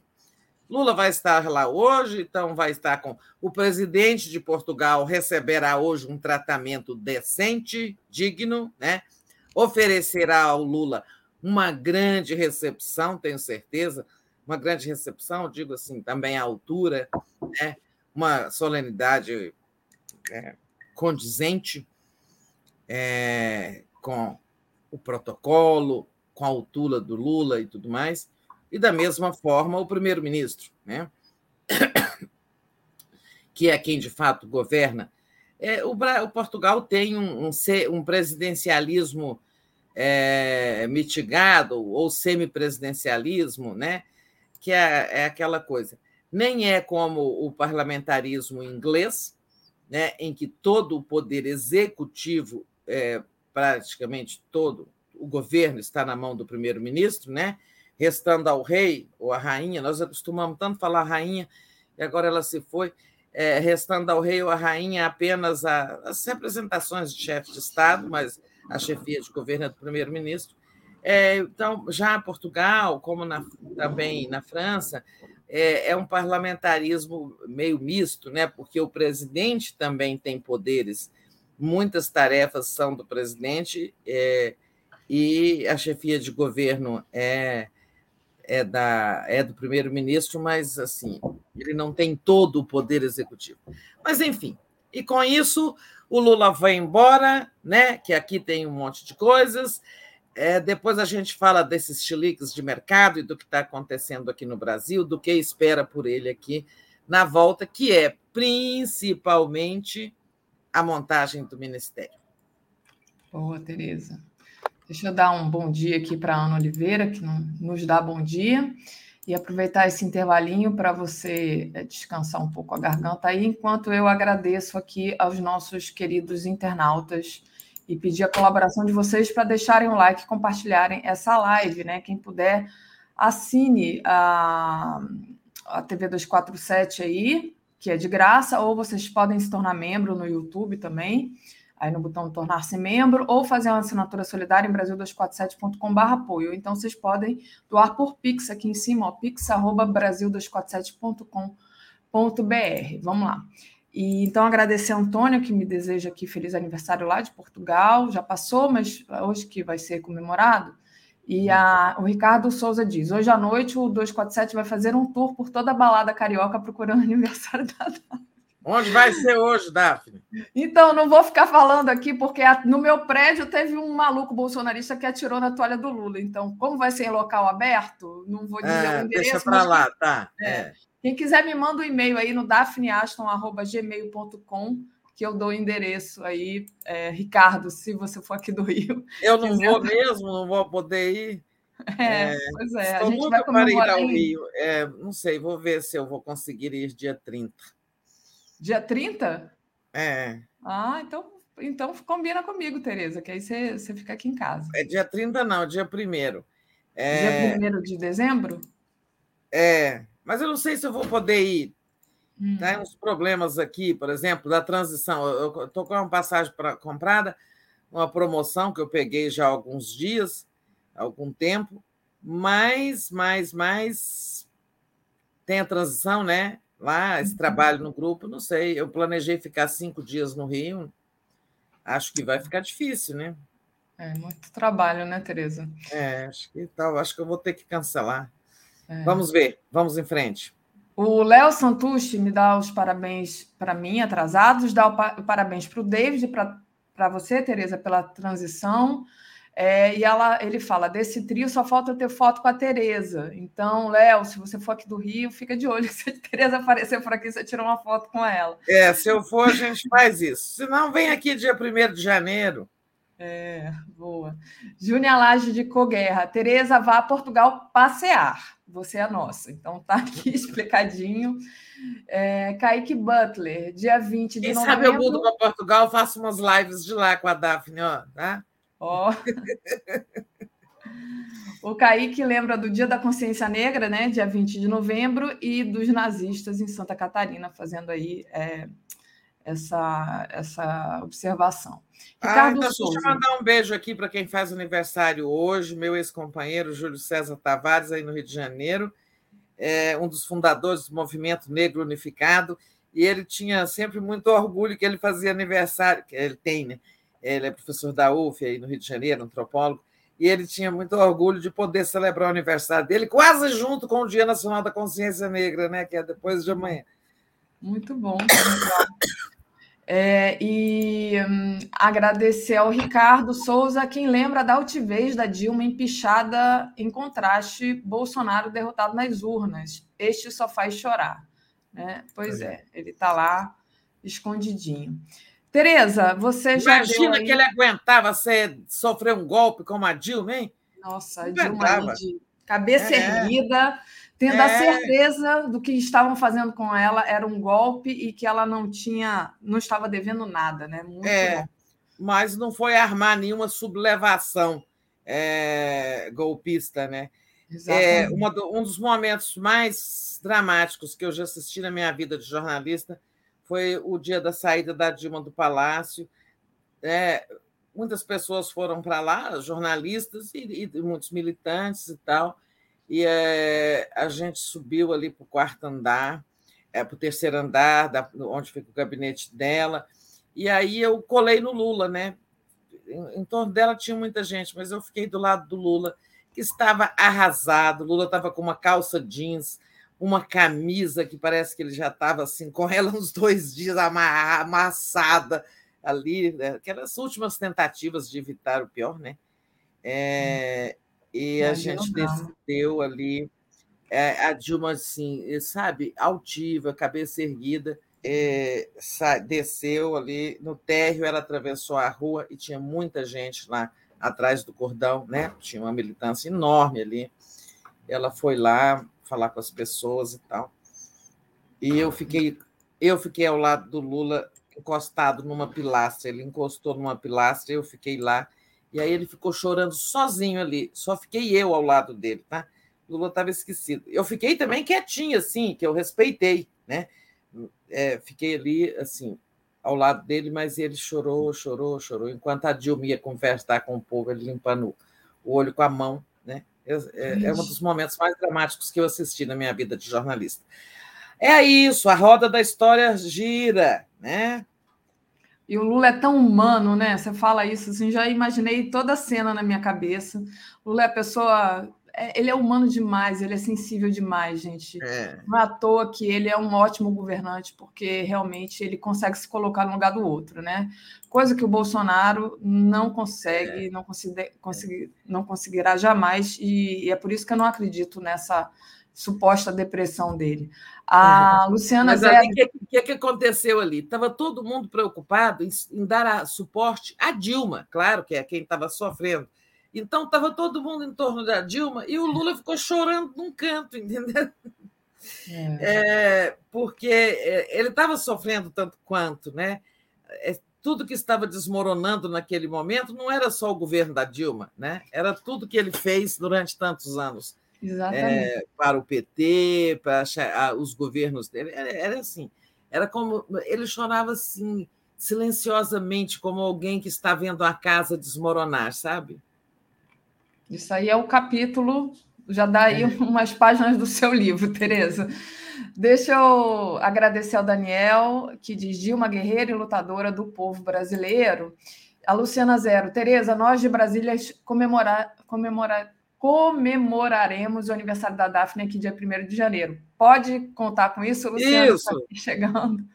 Malu da Flon, parabéns, Daphne. Quero te dar um presente, meu livro. E Tereza, também quero te dar um livro em homenagem ao meu irmão Rogério da Flon. Então, vou aproveitar aqui um, o superchat da Malu e agradecer a Nônia Stroyer, que enviou aqui para mim ontem, recebi ah, uma caneca da, de hum. comemoração do centenário da Faiga, né? Que é a mãe dela, a mãe artista. Dela lindíssima, que é a caneca lindíssima. que eu Ah, agora você Obrigada, tirou um copo plástico, né, Davi? É, agora eu tô. agora você é tá linda a caneca. E ecologicamente correta. É. Então, obrigada, Noni. E deixa eu agradecer também ao Ricardo, que enviou aqui parabéns. Obrigada, gente. Meu aniversário foi quarta-feira, tá? Só que hoje rolou essa história aqui de comemoração. Tereza, você já deu aqui a dica para gente, né, da, do, novo, do novo assunto que vamos tratar agora, que é o chilique do mercado, porque Lula pediu paciência se o dólar subir e a bolsa cair por conta dos gastos com políticas sociais que serão necessários né, para mudar a cara do Brasil, porque não dá para deixar o povo passando fome, né? Passo para você. Pois é, é, ontem, mais um xilique de mercado, bolsa, subindo, bolsa caindo, dólar subindo. E hoje nós estamos aí com os jornais, os jornalões, é, fazendo editoriais ou artigos dizendo que o Lula está desafiando é, a paciência do povo, do, dos brasileiros que sabem fazer conta, né? Isso é o Globo, né? Está dizendo isso ou é a Folha, né? É, porque ontem, ainda lá no Egito, é, o Lula disse, né? Olha, se é, olha a Folha dizendo assim: Bolsonaro e Lula já derrubaram a bolsa com propostas para furar teto. Não, o Bolsonaro furou o teto quatro vezes e é, o mercado não achou nada demais. Agora, por causa da PEC do Bolsa Família, de deixar o dinheiro do programa fora do teto, né? Está ali é, uma. É, todo dia tem reação, como se estivesse havendo aí um cataclisma, né? como se isso fosse novidade, ter que é, fazer excepcionalidades ao teto de gastos para viabilizar programas. O Bolsonaro fez mais de uma vez. É, Então, vai isso. Eu estava procurando aqui ó, uma, uma matéria. Aqui, ó.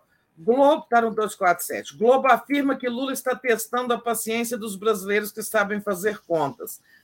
Por quê? O Lula disse ontem: olha, se a bolsa cair, o dólar subir, paciência, mas as coisas têm que ser feitas, né? As, a, a, é, é preciso fazer até a PEC do teto de gastos para que ele cumpra uma promessa que é de manter o, o, a Bolsa Família em 600 reais.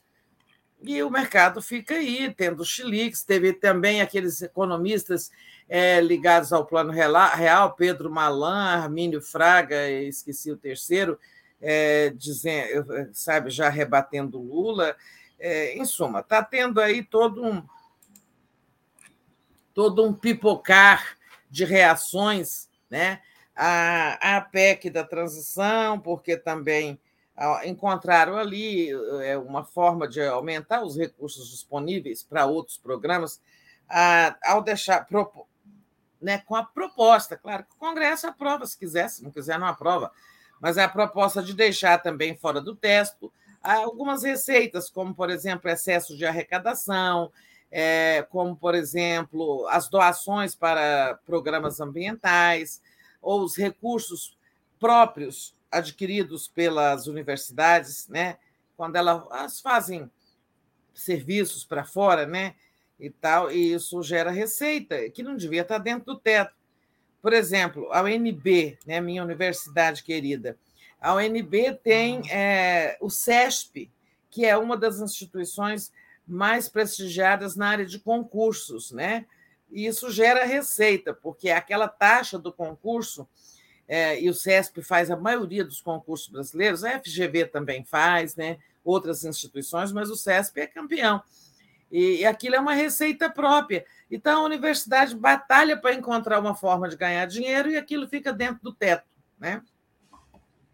É, isso também me incomodava na EBC, porque a gente se esforçava para alcançar receitas próprias com algumas prestações de serviço, e aí o que se conseguia ia para o orçamento, entendeu? Tipo assim, a empresa ia ter 500 milhões de orçamento, mas ela conseguiu 50 de receitas próprias, então ficava 450 do governo, né, do Tesouro, mais os 50 que ela mesma ganhou, sabe? Uhum. É, bem, é parecido com isso do teto, desculpe. Mas, em suma, esse, isso isso está passando, vai ter, vai ter a PEC. Semana que vem ela já vai estar redigida no formato final, começar a tramitar. É como disse o Lula, paciência.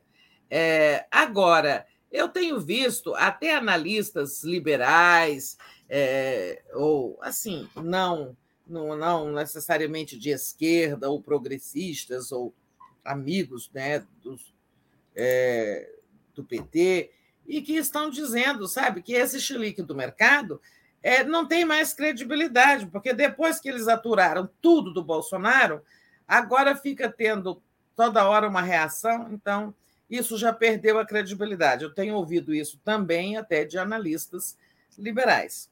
Como disse o, o jornalista da Globo, né? Da Globo News, ele, o, ele disse o mercado é bolsonarista, né? Aquele Guedes, Guedinho. Ah, o Otávio Guedes, muito Otávio. espirituoso sempre. É. Ele falou isso, achei interessante, né? É isso, é. o mercado é bolsonarista. Já, já ficou claro aí que quando o, o Bolsonaro estourava tudo, ninguém falava nada. E aí perde a credibilidade. Ah, o Gilberto Cruvinel disse: Tereza, bom dia. Essa ofensiva da mídia, do mercado, tem poder de mudar o. o Ele voto, queria dizer o voto. O voto do Congresso contra a PEC ou a força de um governo recém-eleito é maior e o é, acho que é Antônio Carlos Souza. O Brasil precisa do mercado financeiro, mas não pode ser refém dele. É preciso investir no social. Sobre essa questão do mercado, o Brian trouxe aqui até uma avaliação bem interessante, né, dizendo que não dá para olhar, atrelar ao Lula esse aumento do dólar, as falas do Lula, sem olhar para o mundo, o que está acontecendo com o dólar em relação a outras moedas. O Ricardo Souza diz: sou carioca, mas estou na Bahia, senão ia dar um abraço em você, então um abraço virtual, Ricardo. E a Júnia Lage diz: Dilma, Dilma querida, é ela que tem que passar a faixa. Isso aí é o nosso sonho, Júnia, mas não sei se vai rolar. A Miquelina Menezes diz assim: a roda grande passa pela pequena. E bota Lula, um coraçãozinho. Acho que quando ela falava do choro do Lula, né? E é, a, roda a, da história girando, é. é a Kaique, o Kaique Butler, Dilma poderia passar a faixa para Lula, seria chave de ouro. É, todo mundo imagina essa cena mesmo, né? Mas é. eu não sei se vai rolar. O Cláudio Alves, acho que estamos dando atenção demais à choradeira dos neoliberais. Nem sei se é o mercado é animal, vegetal ou mineral, né? Então, tá aí a fala do Cláudio sempre. Respondendo a pergunta do Gilberto, não, Gilberto, é essa, essa cheliqueira aí de mercado, É, bom, tem também a, a, os que se aproveitam da desculpa para ganhar dinheiro, né? É, tem tudo isso. Ah, agora, o, o, isso não vai mudar o humor do Congresso. O ambiente no Congresso é de colaboração com o futuro governo, o novo governo. O ambiente no Congresso é favorável. É, os petistas e, e outros líderes da base governista, da base do Lula, já estão ali fazendo conversas, cabalando os votos. Serão necessários 40 e 49 votos no Senado, onde uma casa que tem 81 senadores, então, três quintos lá dá 49. Né? É muita coisa, porque é bem mais da metade. É 75% dos votos, não é? é? Três quintos, eu acho que corresponde a 75, não sei. Enfim, é, mas já estão trabalhando, cabalando votos, tem muita gente é, dos partidos. É, lembrando que é o Senado atual, né? Não é aquele Senado que vai ter Damares, Mourão, é, astronauta, Sérgio Moro, né? Ah, e, e, e no qual o PL do Bolsonaro será o maior partido. É com, é, é com o Senado atual né, que tem uma composição melhor do que aquela que virá, né, a meu ver. É, porque, embora, na verdade, o novo Senado vai ter toda essa gente aí, sabe, esses ícones do bolsonarismo e da extrema-direita, mas eles também não são tantos, eles são apenas barulhentos, né? Na verdade, eu não sei nem se o, se o Senado vai ficar pior. É, vai ter esses expoentes, mas Talvez no seu conjunto até não fique pior. Né? O que importa é o número de votos. É, mas, em suma, a PEC vai passar. Essa, esse negócio de mercado aí não vai é, atrapalhar a votação, a aprovação da PEC, não. Maravilha. Tereza, André Lisboa manda aqui parabéns. Tereza, Helena e Florestan, parabéns a vocês que irão contribuir muito com a equipe de transição, vocês merecem. Então, é... obrigada. E parabéns da Andréia. E aí, Tereza, queria trazer uma outra questão, que é justamente essa da, da equipe de transição, né? Como é que você está percebendo o andar da transição?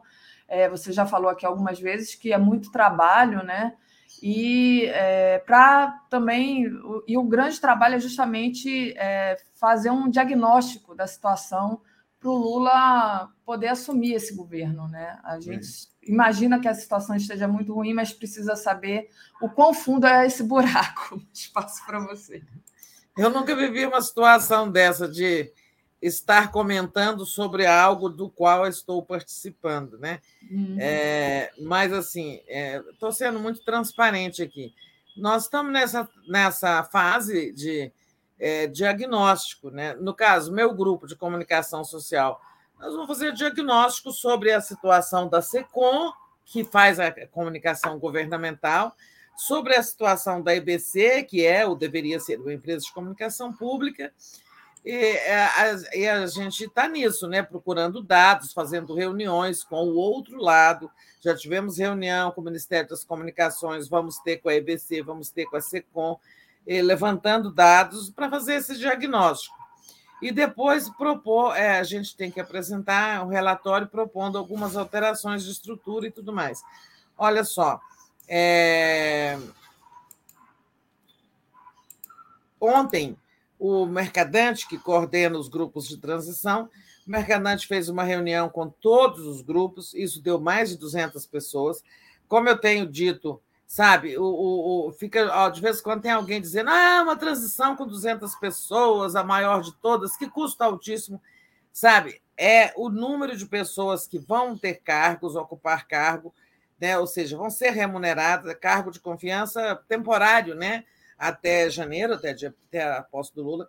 É, é, é, são 50 pessoas, como em outras transições, é o que está em lei, e essas outras 150 pessoas, praticamente, que estão trabalhando, são voluntárias, né? não vão ser contratadas. É, então, não tem nada disso. Se, eu, se você ouvir, ouvir dizer que tem 200 pessoas ganhando para fazer transição, você desminta que não é isso.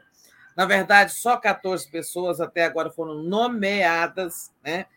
E, e eram tanta gente, né? A transição está tão grande, a vontade de ajudar que ontem o Mercadante foi fazer uma reunião e não pôde ser presencial, porque não, não tinha sala lá no CCBB que coubesse todo mundo. Então a reunião foi assim mista. Algumas pessoas estavam presencialmente lá na sala dele, numa sala lá qualquer. Eu mesma fiquei no remoto e as outras pessoas ficaram no remoto. Até foi essa hora que eu vi o David Bacelar ali naqueles retratinhos, quando tem uma live assim, né? Fica aquele monte de retratinho. Live não, essas teleconferências. E aí, é... e ontem ele deu a seguinte orientação, né? Ó, relatório, primeiro relatório até dia 30, onde a gente quer diagnóstico de cada setor, né? cada grupo ali faça do seu, saúde, educação, nosso caso, comunicação social, é, e, e, também indica é, matérias, né, desse, é, como medidas do Bolsonaro, do governo Bolsonaro, que irão, que serão revogadas dentro do grande revogaço que o Lula vai assinar no dia. É, acho que no dia 2, no dia 1 acho que não vai ter tempo para isso, dia de posse, né? Muita gente, muito convidado estrangeiro, muita coisa. Mas ele deve assinar dia 2 esse, esse é, decreto do revogaço. Nós vamos propor, por exemplo, isso aí eu não estou fazendo vazamento, porque é óbvio que nós vamos propor a revogação da decisão de incluir a EBC entre medidas privatizáveis, entre empresas privatizáveis, né? Por exemplo, é claro, todo mundo sabe que nós vamos fazer isso, né?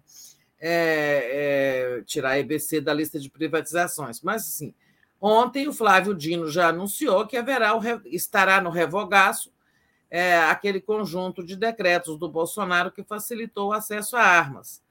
E então, assim, vai ter muita. Todo, todos os grupos estão sugerindo coisas para o revogaço. Agora, onde o revogaço vai ser, digamos, a área em que ele vai ser mais abrangente, eu creio, é no meio ambiente, porque tem muita coisa a ser revogada, né? É, ali na área ambiental. Enfim, em suma, não é um campeonato, não, mas assim, a destruição foi tão grande em tantas áreas que vai, o revogaço vai ser importante. Verdade, Tereza. Tereza, deixa eu agradecer a, aqui ao superchat do nosso é, internauta e já pedir para o pessoal deixar o like, é o Carlos, né? Antônio Carlos Souza. Não se iludam com a Globo, eles já estão projetando a candidata, a Simone Tebet. Está sendo entrevistada quase todo dia. Sobre a Simone Tebet, tem até uma, uma matéria aqui no 247, de primeira página, que é a Tebet criticando o PT. Né? A Tebet critica o PT e diz que o governo não discute corte de despesas e reforma.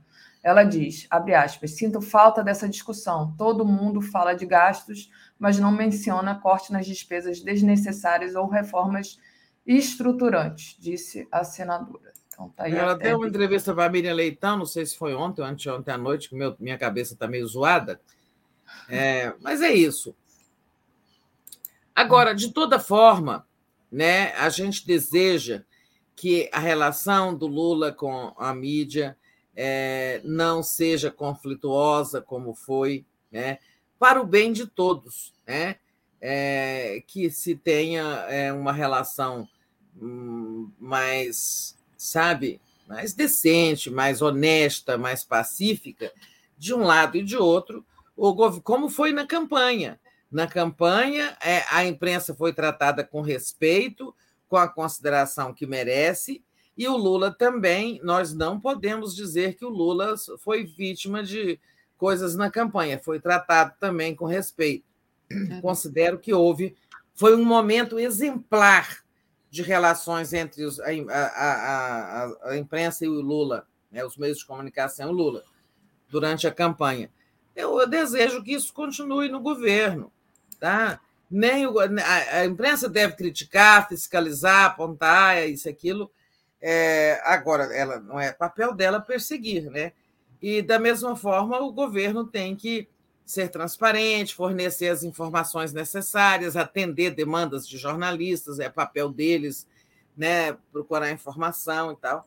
Vamos ver se a gente tem um tempo melhor, se todos aprenderam com o bolsonarismo, né? com, com as caneladas que os jornalistas sofriam o tempo todo, as agressões dos, do, do Bolsonaro aos veículos. Né? Vamos ver é se todos aprendemos um pouco. Eu queria agradecer. Quando, cinco para as nove, eu vou sair, entre a Daphne vai tomar conta aqui do nosso botequim, que aí ela terá super chats para ler e também a, a programação, para eu poder ir andando, que eu vou presencialmente lá para o CCBB hoje. É, quer dizer, estou indo todo dia e, e tenho que me deslocar, tá? Cinco para as nove eu saio, a Daphne continua, tá, Daphne? Tá bom. É, eu vou você aqui sobre ah, diga. Não, só queria agradecer a Juliana Rosa, é, que entrou como membro, e, e ler aqui a Almeri. Hum. Este bando se instalou no governo só para destruir e encher seus bolsos. Não é possível que alguém queira o bem do país, faça o que fizeram, exatamente. Mas diga, Tereza, você ia. Você quem? Ao Bolsonaro? Ao né? bando né? que estava governando antes, né? Não, eles não queriam é, bem ser, do né? país. Né? E o Sinésio Campos também entrou como membro, mas diga. Não, era só para encerrar essa fase, essa, esse capítulo nosso aqui sobre a transição, né? É, ficou faltando compor um grupo, um dos 32 grupos, que é o grupo de defesa e inteligência, um grupo que tratará da, né, dessa transição, transferência de informações, tudo mais, entre Ministério da Defesa e, os, e as três Forças Armadas que o compõem, é, GSI, Gabinete de Segurança Institucional, chefiado ali pelo general Heleno, GSI e a BIM, Agência Brasileira de Informação. Né? Esse grupo é tão delicado, essa relação, que o Mercadante resolveu deixar a composição de seus integrantes para quando Lula voltar. Né? Então, temos aí essa delicadeza. Já lá o governo, Bolsonaro, é, ontem, o ministro da Defesa, general Paulo Sérgio, ele indicou o general Sérgio José Pereira como sendo o encarregado da interface com a equipe de transição do Lula. Esse general ele é ligado ao Braga Neto, né? o general Braga Neto, que foi ministro da Defesa e foi companheiro de chapa, candidato a vice do Bolsonaro. E da parte do Lula, é, falta essa indicação, então, dos integrantes é, da equipe, porque não é fácil encontrar é, quem, primeiro, é, tem uma habilidade, é, embora representando o futuro governo do Lula, tem ali uma habilidade para conversar com essas pessoas. Vai ter que conversar com o general Heleno, né, que é uma pessoa espinhosa, é, vai ter que conversar com os militares e também com os arapongas lá da ABIN, o chefe dos arapongas, né? Enfim, é, eu estou falando uma bobagem. Esse negócio de araponga é bobagem. É, isso é.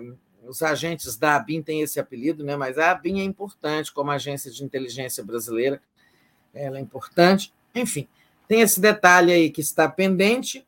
E agora é, agora é esperar que o Lula volte e a gente comece a ter os anúncios dos ministérios. Eu acho que ele vai anunciar Fazenda, em primeiro lugar, acabar com essa ansiedade, com essa especulação. É, não sei sobre essa história de ser Haddad ou não Haddad, não tenho informação. Tá. E muita especulação que parece ter fundamento sobre a escolha do embaixador Mauro Vieira para o Itamaraty. Né?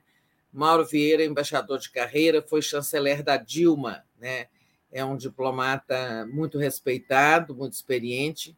Está lá fora, esqueci aonde que ele está nesse momento, mas parece ter fundamento. É, a opção por um, um diplomata de carreira é, num momento importantíssimo para o Itamaraty, né, no momento em que o Brasil estará voltando ao cenário internacional, recuperando sua projeção, seu protagonismo, é, ter ali um diplomata. Parece que o embaixador Celso Amorim, eu queria muito que ele fosse chanceler pela terceira vez, sabe? É, eu acho que ele foi um grande chanceler, recebeu até um título de melhor chanceler do mundo por tudo que ele uhum. fez pelo seu país é, por tudo que ele conseguiu de com o Lula, né, trabalhar na projeção do Brasil naquele período 2003 a 2010. Mas parece que ele tem alegado, né, é, ele tem 80 anos, ele vai ficar ao lado do Lula na questão das relações internacionais. O Lula vai ter uma forte diplomacia presidencial, né? que é essa diplomacia que o presidente faz. E parece que o Celso Amorim fica ali com o Lula na diplomacia presidencial. E você tem a diplomacia profissional, que é feita pelo Itamaraty, onde entra toda, todas aquelas liturgias diplomáticas, negociações, onde é preciso ter, digamos, conhecimento específico, negociadores. O Brasil sempre teve bons negociadores. Aliás, quem tiver curiosidade é, sobre a diplomacia, leia um artigo meu que está aí na página chamado Os Diplomatas e Suas Histórias. É a resenha de um livro, mas eu conto uma história são vários diplomatas contando história. É um livro muito instrutivo e muito gostoso de ler, tá? É, eu conto uma história do Celso Amorim, reproduzo, né? É, em que ele é, ele conta como a linguagem, como uma palavra muda tudo, né? É, ele conta, por exemplo, que às vezes parece que é um palavreado oco, mas na verdade é importante. Ele conta na reunião em que se discutia quebra de patentes de remédios na UMC para que países emergentes pudessem quebrar patentes né, de remédios para atender as necessidades de saúde pública. E aí estavam se usando, o texto em inglês, a palavra, o verbo must, né? É, que é assim, devem no sentido obrigatório, que os países emergentes em desenvolvimento. E aí os ricos não aceitaram o must, é, acabou se negociando muito é, e acabou se chegando é, a outra redação, que era assim, os países can and. É, qual é o, aquele outro verbo? É, o must é, te, é tem que fazer alguma coisa, né? Tem no, que, é, é, é, obrigatório. É uma, obrigatório. E o quem. Aí pode, eles né? trocaram por depois por can and shall. É, né? Podem e devem né? Que é como se dissesse: os países podem e devem quebrar patentes quando houver uma situação de emergência sanitária, uhum. coisa assim. E foi graças a esse acordo na OMC que aqui no Brasil o Serra fez a política de remédios genéricos, né? E também avançamos na política de combate à AIDS, né? Quebrando patentes. Então você vê que a palavra, né, na diplomacia é muito importante. Então, teve, tem essa notícia aí que, segundo minhas fontes, tem fundamento que o ministro, que o embaixador Mauro Vieira pode vir a ser o chanceler. Maravilha. Eu botei aqui o artigo da Tereza, quem quiser está lá na primeira página do 247. Tereza, a gente tem três minutos antes dos cinco minutos antes que você quer sair. Uhum. Dá tempo de comentar mais uma coisinha? Claro. Que é o Moraes, né? Ah, sim. O Alexandre o Moraes aí atitude, os né? golpistas. O Moraes, né, gente? O Moraes merecerá um capítulo na, na, nos livros de história sobre essa fase. Nós, assim, a gente hoje nem tem noção. A gente se presta muito mais atenção no Barroso dizendo perdeu mané, para de amolar, né? Não amola? Mas, na verdade, o combate ao bolsonarismo, ao golpismo, é, é, ele é uma tem sido uma tarefa importante do ministro Moraes. É, ontem ele pediu o bloqueio das contas e que sejam e que prestem depoimentos 43 financiadores desses atos golpistas que estão aí nos quartéis, onde é distribuída comida, onde foram colocados banheiros químicos alugados, isso custa dinheiro, onde tem os caminhões do agronegócio, né? A OGDF mandou uma lista para o Supremo de 234 caminhões de Brasília, hein, gente? Tem 234 caminhões ali no acampamento de Brasília, com o nome de seus donos, CPF e tudo mais. E a gente espera que eles também, é que o Moraes logo peça uma providência contra isso, né? Agora, esses 43 financiadores são donos de grandes de empresas de agronegócio. Algumas eu já li o nome aqui, é, mas não vou ler hoje, até porque o papel já sumiu. Mas tem uma lista grande de empresas do agronegócio que estão financiando esses atos. E é aquilo que o Lula falou, não é o agro. Esse é um agronegócio selvagem, né? esse que está aí financiando agro, a, as atos golpistas. Mas tem o agronegócio civilizado que quer ganhar dinheiro plantando comida, plantando grãos, mas sem destruir a Amazônia, sem desmatar, sem queimar e tal. Mas essa parte selvagem do agro está ali, ó. Então, Moraes ontem teve tomou mais uma medida aí contra esses 43 financiadores, gente que está queimando dinheiro para promover desrespeito à democracia, queimando dinheiro para que as pessoas estejam ali sendo manipuladas, fazendo elas acreditar que ficando ali abraçando quartel, elas vão conseguir anular a eleição do Lula, sabe? Isso não tem é, eles, eles querem só a ruaça, eles, eles sabem que não tem volta, mas convencem essas pessoas de que elas podem reverter o resultado da eleição. E fica ali aquela mulher batendo no peito e pedindo, rezando o Padre Nosso pelo golpe militar. Ai, não aguento. Difícil. Tereza, vou te liberar então. Bom trabalho, obrigada e boa, bom final de semana. Ah, isso, vou me arrancando. Gente, obrigada a você, Daphne. Cuida aí da nossa lojinha é, com todo mundo para todo mundo também um bom dia. Eu volto no boa noite. Obrigada. E aí um bom fim de semana, né? Que sextamos. Baby, bye bye. Bye bye. Gente, e aí para quem quiser é, me aturar aqui no final de semana, eu vou no domingo estar tá aqui com vocês é, na live de abertura da Copa, né? Vai ser às 13 horas. Eu, o Joaquim, o Nego Tom, o Miguel Paiva e talvez mais, mais alguém que ainda não confirmou. Mas deixa eu agradecer aqui os últimos superchats e dar a programação para vocês de hoje. Tá? Então, agradecer demais a Nilza, Nilza Helena Souza. Tereza Cruvinel é a melhor analista política que nós temos. Com ela, a transição ganha e nós mais ainda. Gratidão, Tereza Cruvinel, por tudo. Ah, legal, Nilza. Eu espero que a Tereza esteja ouvindo. Kaique Butler. Must também pode ser derivado de uma conclusão lógica. Verdade. Almeri Espíndola. Este... Ah, o da Almeri eu já tinha lido. Obrigada, Almeri. Deixa eu trazer aqui. Às 10 horas tenho Veias Abertas, o Haiti, a Revolução da Consciência Negra. Às 11 horas, Giro das 11, Chiliques do Mercado, com Marcelo Ramos e Márcio Porchman. 13 horas tem a minha amiga Sara, programa de travesti, a equipe de transição da educação de nossos muito Brasil, muitos Brasis. Às 14 horas tem o Tríptico 247. 15 horas, Rui Costa Pimenta e Atus. 16 horas, Léo ao quadrado. 17 horas, A Semana no Mundo. COP27 G20, As Cúpulas do Mundo Multipolar. Às 18h30, o Boa Noite 247. Às 22 horas, o Dia em 20 Minutos. Às 23 horas, a Live do Conde.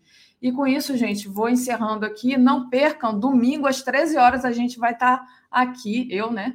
com os meus companheiros de 247 falando sobre a Copa do Mundo, sobre a abertura da Copa. Obrigada, gente. Vou finalizando aí. Não esqueçam de deixar o like. Valeu!